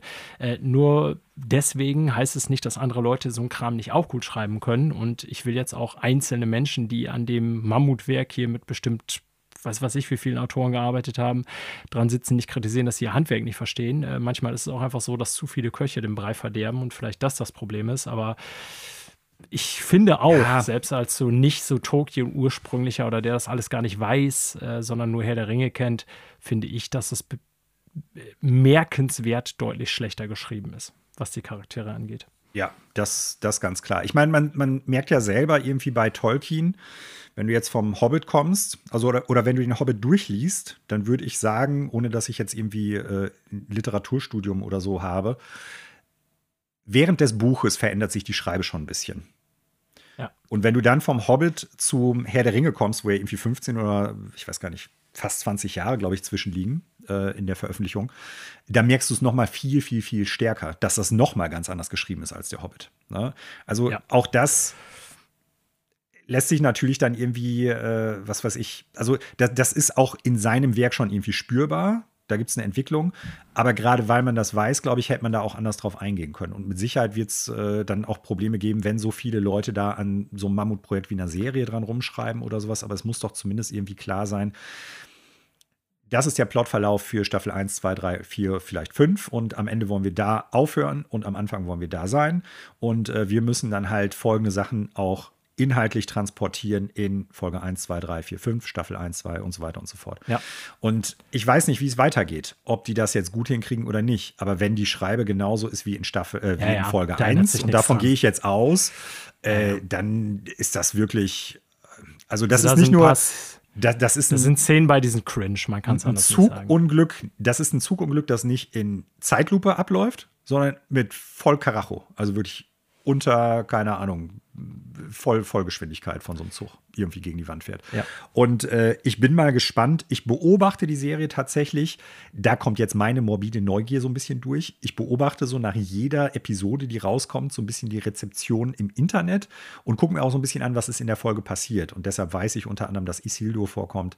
Ähm, es gibt ja am Ende von Staffel 1 diesen, ich glaube, Stranger wird er bisher erst nur genannt, ne? Und da bin ich auch gespannt. Ja, ja. Also, was machen die damit? Es gibt ja diverse äh, Hypothesen, wer das sein könnte. Ist das Anatar? Ist das ähm, jetzt Ga Gandalf unter Umständen? Und egal, Ja. wer es von den beiden sein könnte oder vielleicht ein ganz anderer Charakter, wenn es einer dieser beiden Leute sein sollte, also dann ist das wirklich oberfrech. Und ich sage Ja, jetzt ich seh nicht, nicht mehr zu Ja, ja. Anatar, weil ähm, Nee, nee, das es wäre ein ist Spoiler. ja, ist ja gut und interessant, dass du das trotzdem verfolgst. Du musst Ja, ja. es nicht wissen, um zu sehen. Ähm, wir sind jetzt schon eine ganze Zeit dabei. Äh, ist ja auch, glaube ich, der Kernpunkt, den wir hier kritisiert haben, den wir auch beide kritisieren, dass es halt ja teure äh, Fanfiction ist, in dem und Sinne auf dem literarischen. Niveau, Mhm. genau. Ähm, ich will noch mal eben zwei Motive ähm, als Kritikpunkte aufgreifen, von denen du einen im Kern auch, nein, genauso schon angesprochen hast. Ähm, ein größeres Thema, was uns immer wieder hier ähm, ja, beschäftigt, so was Filme und Serien oder erfolgreiche Fortsetzungen angeht, die Anleihen. Ähm, ich, mach's, ich sag's mal anders. Ich, ich, ich beziehe mich mehr jetzt auf Star Wars. Ne? So, und ganz kurz, ich will das nicht zu lang ausarten lassen jetzt hier, aber wir haben ja schon oft darüber geredet, was uns bei neuen Star Wars-Filmen stört. Sowohl bei welchen, die eben nicht die Story der Originaltrilogie wiedererzählen, als auch bei denen, die im Grunde die Story der Originaltrilogie erzählen. Episode 7 zum Beispiel. Und ich hatte auch schon über Star Wars-Serien gesprochen und dass ich ähm, zum Beispiel bei Buch von Boba Fett ganz klar kritisiert habe, dass es im Grunde nichts anderes macht, als Motive aus den Star Wars-Filmen zu äh, wieder aufzugreifen und wieder zu verwenden. Ja. Und äh, ich werde in naher Zukunft hier noch über eine neue Star Wars-Serie sprechen, Andor, die tatsächlich mir auf einmal völlig unerwartet richtig gut gefällt, weil die genau das nicht macht. Da kommt Okay. kein bekanntes Star Wars-Motiv bisher vor. Fast nichts. Ah. Ist ja die Vorgeschichte zu Rogue One. Ne? Ja, ja. Ähm, so, ähm, und das ist so eine Sache, also ich verstehe das, ja, so. Da geht eine Milliarde Dollar mehr oder weniger, weiß ich nicht, wie, wo rein jetzt in diese Serie. Und was machen die? Die gucken sich an, naja, was ist da ein Markt da? Wen müssen wir alles ansprechen? Ähm, das Herr der Ringe-Franchise war vor allen Dingen durch die Filme sehr erfolgreich. Da ist ja noch eine gewisse Fanbasis, eine gewisse Nostalgie ist da mittlerweile vorhanden, weil ist ja schon ein paar Jahre her. So, und wie können wir jetzt alle diese Leute triggern und gehen gleichzeitig nicht das Risiko ein, dass uns das um die Ohren fliegt? Sprich, was macht man? Man geht auf, äh, und das ist auch wirklich erkennbar hier in dieser Serie, man geht auf Nummer sicher und spricht lieber Sachen an, die schon äh, vor Jahren bei den Leuten eingepflanzt wurden, Emotionen und Szenen und so weiter, damit man mehr oder weniger den Erfolg der Serie auch ja planen kann.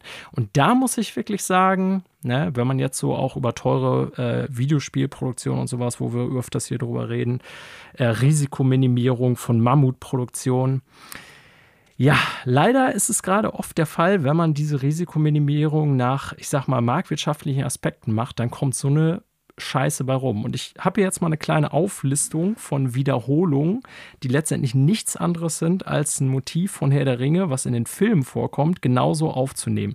Ähm, das geht schon los bei sowas wie Der König, der sein Königreich nicht will, also von der Charakterisierung her. Das hast du jetzt aber schon mitgenommen, von einem der Menschen, die Hauptcharaktere, aber ich beziehe mich jetzt hier auf äh, Szenen, optische Aspekte. Ähm, die Argonath in Herr der Ringe, eine der ikonischsten Szenen der Gefährte. Natürlich kommt sowas ähnliches oder sieht im Grunde genauso aus, ehrlich gesagt, bei der ersten Fahrt auf Numenor in Rings of Power vor. Ja? So, dann gibt es diese Galadriel-Szene mit dem Brunnen, ganz ikonisch in Gefährten. Natürlich haben die eine ähnliche Szene in Rings of Power, wo du im Grunde die gleiche Perspektive, die gleiche Überleuchtung hast. Dann gibt es diese Haarfusens, die ja nichts anderes sind als unsere Hobbits, die natürlich auch so ein bisschen komödiantisch sein müssen, weil die so witzige kleine Menschen sind mit Vogelnester in den Haaren, die mich schon erinnern an diese Scheiße aus der Hobbit-Teile. Ähm, und dann gibt es natürlich auch, wo einer bei Dorfversammlung, der Oberhaupt, da äh, so eine Rede hält und dann so witzige Bits da einstreut, wie das bei Bilbos Rede ist. Ne? So, dann gehen sie natürlich nach Moria und komme ich gleich noch zu als mein zweites Motiv. Das ist natürlich das gewaltige Khazad-Dum, was man eben in der Herr der Ringe nicht mehr sieht, weil es im dritten Zeitalter ja schon alles verfallen ist. Wir haben die schnüffelnden Orks, die dann um die Ecke kommen und dann so die Nase in den Wind halten. Du weißt genau, was ich ja, meine. Und dann ja, irgendwie. Hobbits riechen. Äh, wir haben Lass die Waage los. Ähm, eins zu Waage kommen in der ersten Aussage. Episode auch schon vor. Einer zumindest. Ja. Fällt mir so. gerade ein. Ja, äh, wir haben diese, so diese ikonische Szene äh, bei, äh, ähm, ich weiß gar nicht mehr, ist es jetzt im zweiten Teil oder im ersten Teil oder so, wo der Urukai ankommt, der dann so durch die anderen Orks schreitet und dann die alle so ein bisschen Platz machen. Ja, und der Anführer der Orks, äh, ja, dessen Name ich jetzt gar nicht mehr auf dem Schirm habe, aber Klaus. spoilere ich jetzt einfach mal, der ein Elbe ist, Klaus heißt er, äh, der dann so äh, ganz andere Figur, aber dann auch so durch seine untergebenen Orks schreitet und die gehen alle so zur Seite und in die Beuge, also genauso wie man das Film schon hat. Wir haben eine Palantil-Szene, die genauso aussieht. Wir haben eine Verfolgungsszene durch den Wald, die im Grunde genauso wie bei Herr der Ringe bei Die Gefährten, wo die am Ende diesen Hügel runterrennen mit der ikonischen Szene, äh, ja, wo es dann eben auch den, äh, den Tod gibt äh, von Boromir und so weiter Ne? Also eine Szene, die filmisch genauso ist mit der Shaky Cam, wo sie da den Hügel runterrennen. Wir haben den Ballrock mit Peitsche. Ähm, wir haben das Mythril, ne? was die da irgendwie dann wieder so in einer ähnlichen Form das Motiv aus dem ersten Gefährten aufnehmen und dann so zeigen. Äh, wir haben eine Discount-Version von Helms Klamm und so. Weißt du, das sind alles so Sachen. Also man könnte das. Ja, man könnte das endlos vorführen. Und ganz ehrlich, und ja. damit will ich die Aussage jetzt zusammenführen, ich verstehe das, warum ihr das so macht. Ne? Aber ganz ehrlich, wenn ich so fucking viel Geld in die Hand nehme und irgendwie Leute, die so teuer bezahlt werden, dafür engagiere, dann lasst euch doch bitte ein bisschen was Eigenes einfallen. Ey, das ist so ja. billig. Also, weißt du, Risikominimierung, klar, verstehe ich. Ja, aber das ist sowas von unkreativ und billig also da, da, erwarte ich einfach mehr von einer 1 Milliarden Dollar Produktion. Ich erwarte da echt einfach mehr und das ist traurig leider. Also ich glaube ja tatsächlich, dass das ein Problem ist. Je teuer etwas, je, je mehr Geld in etwas genau, reingepumpt das wird. Das meine ich ja. Ne, ja. Desto, desto, sicherer, sicherer muss das sein. Das, was du eben ja, ja. schon angerissen hattest. Ähm, und was ich ja eben auch schon sagte, du kannst Kreativität und Ideenreichtum und vielleicht auch Mut nicht durch Geld wettmachen. Ja, Mut, das ist das, was der Serie fehlt. Das ist alles so. Das ist by the numbers, würde man auf Englisch sagen. Also wirklich nach einer Liste ja. abgearbeitet. Und so wirkt das ja. von vorne bis hin. Du, also, ich kann mir jetzt schon vorstellen, dass auch so, ich sag mal, Reizszenen kommen, die dann so, äh, wo, wo die Pferdeköpfe in, in Zeitlupe angeritten kommen, so, und dann kommen die Reiter so langsam ins Bild. Es kommt bedeutungsschwangere Musik dazu. Also ich kann mir bildlich vorstellen, was die alles so kopieren, wie sie es umsetzen. Und wie gesagt, in der ersten Folge hast du in nahezu jeder Sequenz, in jeder neuen Szene, in jeder Kameraeinstellung, entweder optisch, thematisch oder halt wirklich von den Dialogen her irgendwo Entsprechungen zu der Originaltrilogie. Weil das wollen die Leute ja sehen. Und vielleicht funktioniert es auch, ich kann es nicht sagen. Vielleicht ist das der Erfolg, den sich Amazon da wünscht. Äh, ich kann es persönlich so nicht bestätigen. Und auch wenn ich versuche, objektiv das zu bewerten, dann sehe ich da nichts, wo ich sagen würde, das ist wirklich sehr gut. Und ja. das, was eigenständig ist, gerade am Anfang in der, in der ersten Sequenz so als Rückblende so, ähm, da ist einfach viel drin, was verkehrt ist im Vergleich zu der Original. Das ist das Traurige, dass nee, die, das ich, ich nenne es mal, ich, dass die Reminiszenzen da wird oder also wird Schindluder ja, betrieben. Ähm, die Reminiszenzen oder äh, Anleihen, so würde ich es mal lieber nennen, sind fast noch das Beste. Das ist eigentlich traurig. Und nochmal, es gibt durchaus Sachen, ne, Production Values sind da, wofür ich die Serie gucke. Ähm, ja, aber also, äh, wir reden jetzt schon lange, ist fast eher eine Sonder, äh, Sondersektion, aber ist ja nicht schlimm. Es war zu auch, auch zu erwarten bei uns, dass das so kommt, wenn wir über die Serie hier sprechen ein letztes Motiv will ich hier noch eben nennen oder einen letzten Kritikpunkt von den mhm. drei großen, die ich habe. Einmal die Charakterschreiber, einmal die Wiederholung oder Anleihen an Herr der Ringe. Und das letzte ist, hängt eng mit dem zweiten zusammen. Ähm, was auch so ein Motiv ist, was ein Problem, so muss ich sagen, was viele äh, vor äh, Gänger-Serien haben. Ich bin ähm, gespannt, ja. Das machen Film-Prequels oder Serien-Prequels gerne und für mich macht das, egal ob es Herr der Ringe ist oder andere Sachen, gerne etwas kaputt. Nämlich, dass man in die äh, Vorvergangenheit geht und äh, alles ist spektakulärer. Da, so, ja, genau. Ich wusste, dass das kommt. Das, mhm. das ist der Punkt. Denn Herr der Ringe, äh, der Charme vom dritten Zeitalter liegt ja auch darin, dass alles ein bisschen im Arsch ist, dass alles ja. verfallen ist. Das Hochzeitalter der Elben und der Zwerge ist vorbei. Die Menschen mehr oder weniger herrschen nur noch über die Reste dessen, was da ist. Selbst die menschlichen Königreiche Gondor und so sind eigentlich nur noch ein Schatten ihrer selbst. Mhm, mhm. ähm, und das ist ja ein Motiv, was der Herr der Ringe bewusst hat, das Buch. Und was die Filme, finde ich, sehr gut aufgreifen. Ja. Auch in der Form, als dass man zum Beispiel in Moria sieht, ey, das ist alles ziemlich im Arsch, so die ehemalige Hauptstadt der Zwerge und so weiter. Und bei den Elben, man merkt immer diese Traurigkeit, diesen Abschied, auch wenn die Elben sich verabschieden, so nach Valinor und so, dass das alles irgendwie das Gefühl von Ende hat. Hier geht etwas genau. zu Ende. Der Herr der Ringe spielt am Ende des dritten Zeitalters und so, so. Das ja. merkt man in der Schreibe, das merkt man, wie die, wie die Geschichte erzählt wird, ganz stark. Und es ist ja klar, Tolkien hatte ja angefangen, auch schon was zu schreiben, was quasi im, im vierten Zeitalter oder am Anfang des vierten Zeitalters passieren wird. Und das ist relativ deutlich und klar, das wird das Zeitalter oder das wäre das Zeitalter der Menschen im weitesten Sinne gewesen und es wird keine Elben mehr dann geben, langfristig. Genau. Weil die alle nach Valinor zurückgehen oder tot sind. Und äh, so. wie du schon sagst, die, die schwere ja, wie, wie, mir fällt jetzt gerade der, der Ausdruck nicht ein. Ich habe ihn auf der Zunge. Ähm, ja, eine gewisse Melancholie. Melancholie oder ja. Schwermütigkeit, genau. Die, ja. die fehlt. Ich, ich würde sagen, also ich gebe dir da recht, der Hobbit macht das ganz eklatant. Ne? Also da ist wirklich alles spektakulärer, obwohl es ja eine viel kleinere Geschichte ist und obwohl es vor der Herr der Ringe spielt. Ja. Äh, macht aber was dem Zuschauenden äh, präsentiert wird, alles muss spektakulärer sein als in äh, Der Herr der Ringe. Kann ich auch wohl nachvollziehen, weil man möchte ja den Leuten nicht nochmal das Gleiche bieten. Irgendwie machen sie es dann aber doch, weil ja alles irgendwo kopiert wird. Ich kann zumindest in, also von, von, vom Zeitalter her sagen, es macht was bestimmte Aspekte betrifft, durchaus Sinn, dass da vieles spektakulärer ist, ne? weil es eine Hoch, also auch eine Hochphase ja, Moment. der Elben ist. Genau, so. Und dazu will ich äh, jetzt eben direkt einwenden. Und das ist der Punkt. Ähm, das macht Sinn, logisch, weil, nehmen wir mal das beste Beispiel, Numenor, was es ja, glaube ich, bin jetzt nicht wasserfest so historisch da, ähm, im dritten Zeitalter gar nicht mehr gibt. Genau. Und äh, potenziell bietet das ja äh, also diese ganze, die, die Hochzeit der Elben und so, ähm, eben auch Anlass, all das zu zeigen, dass es spektakulärer ist. Ne? Und ey, wenn du mal keine Ahnung, guckst dir irgendwann bei YouTube an oder guck einfach mal in die dementsprechend, ich glaube, die zweite oder dritte Folge ist es schon, wo die direkt bei Numenor ankam, wo ich mich auch anfrage, frage, warum heizen, verheizen die das direkt so schnell?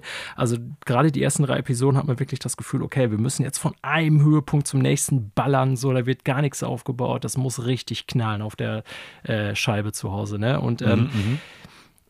Alter, diese Aufnahmen von Numenor, also auch da Production Values, die sind so krass. Ne? Und auch wenn die das erste Mal in Casadun ankommen, ähm, das ist alles, also es passt zum Erdzeitalter. Das Problem ist für mich, man hatte, wenn man Herr der Ringe gelesen hat und Herr der Ringe gesehen hat, die Trilogie, immer so eine Vorstellung im Kopf davon, okay, das muss damals was richtig Krasses gewesen sein.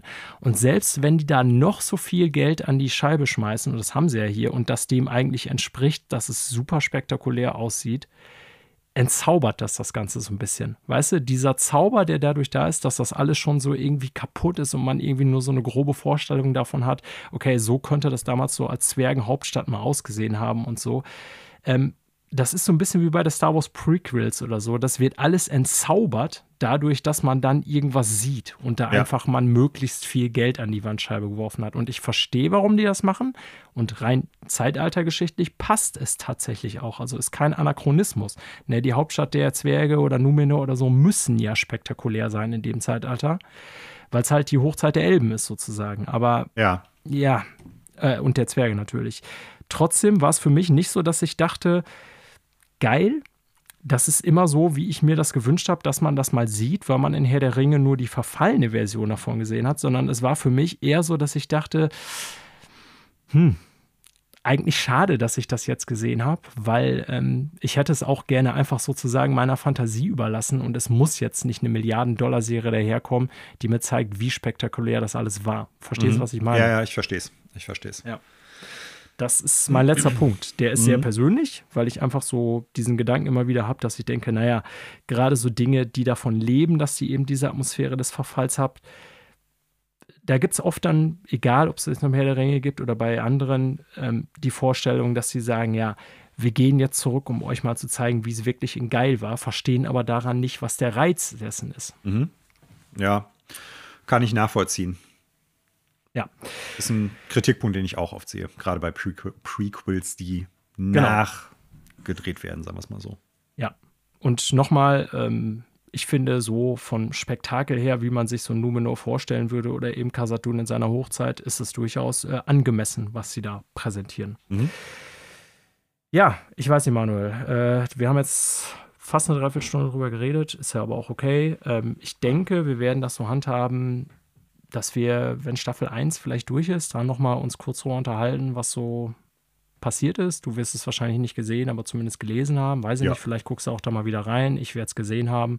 Also wir werden hier jetzt nicht einen Herr der Ringe-Podcast draus machen, keine Sorge, liebe Zuhörenden. Und wer keinen Bock drauf hatte, konnte ja auch schon lange wegschalten, denn das ist und soll ja das letzte Thema dieser Episode gewesen sein. Exakt. Ja, dementsprechend, Manuel, falls du keine abschließenden Gedanken mehr dazu hast. Nein. Würde ich sagen beenden wir damit die 97. Episode von Freunde fürs Extraleben. Sehr gut. Ähm, ich bedanke mich natürlich wie immer bei dir, Manuel. Äh, gerne, es gerne. macht mir ja immer Spaß, auch abzunören über solche Dinge, sonst würden wir das ja nicht machen. Ich habe mir immer schön zu Herr der Ringe und auch zu Forbidden West und so schon Notizen gemacht, weil ich dann denke, ja, das sind so Sachen, über die würde ich gerne im Podcast reden. Mhm. Ähm, danke natürlich euch allen zu Hause, die ihr euch das antut. Ähm, unser Gelaber und unsere Gedanken, wenn ihr dazu was beizutragen habt, selber, dann äh, schreibt uns immer gerne. Dann können wir eure Gedanken auch gerne in der Sendung mal dazu aufnehmen und die diskutieren. Ja, und ansonsten, Manuel, bleibt mir nur noch zu sagen, äh, ich freue mich auf die nächste Episode, obwohl ich noch gar nicht weiß, ob ich in der nächsten Episode dabei bin. Kleines oho, Geheimnis hier oho, aufbauen. Oho, ähm, aber es wird eine nächste Episode mit mir geben und äh, wie immer freue ich mich darauf und sage ciao und bis dahin. Ich sage tschüss und bleibt extra freundlich.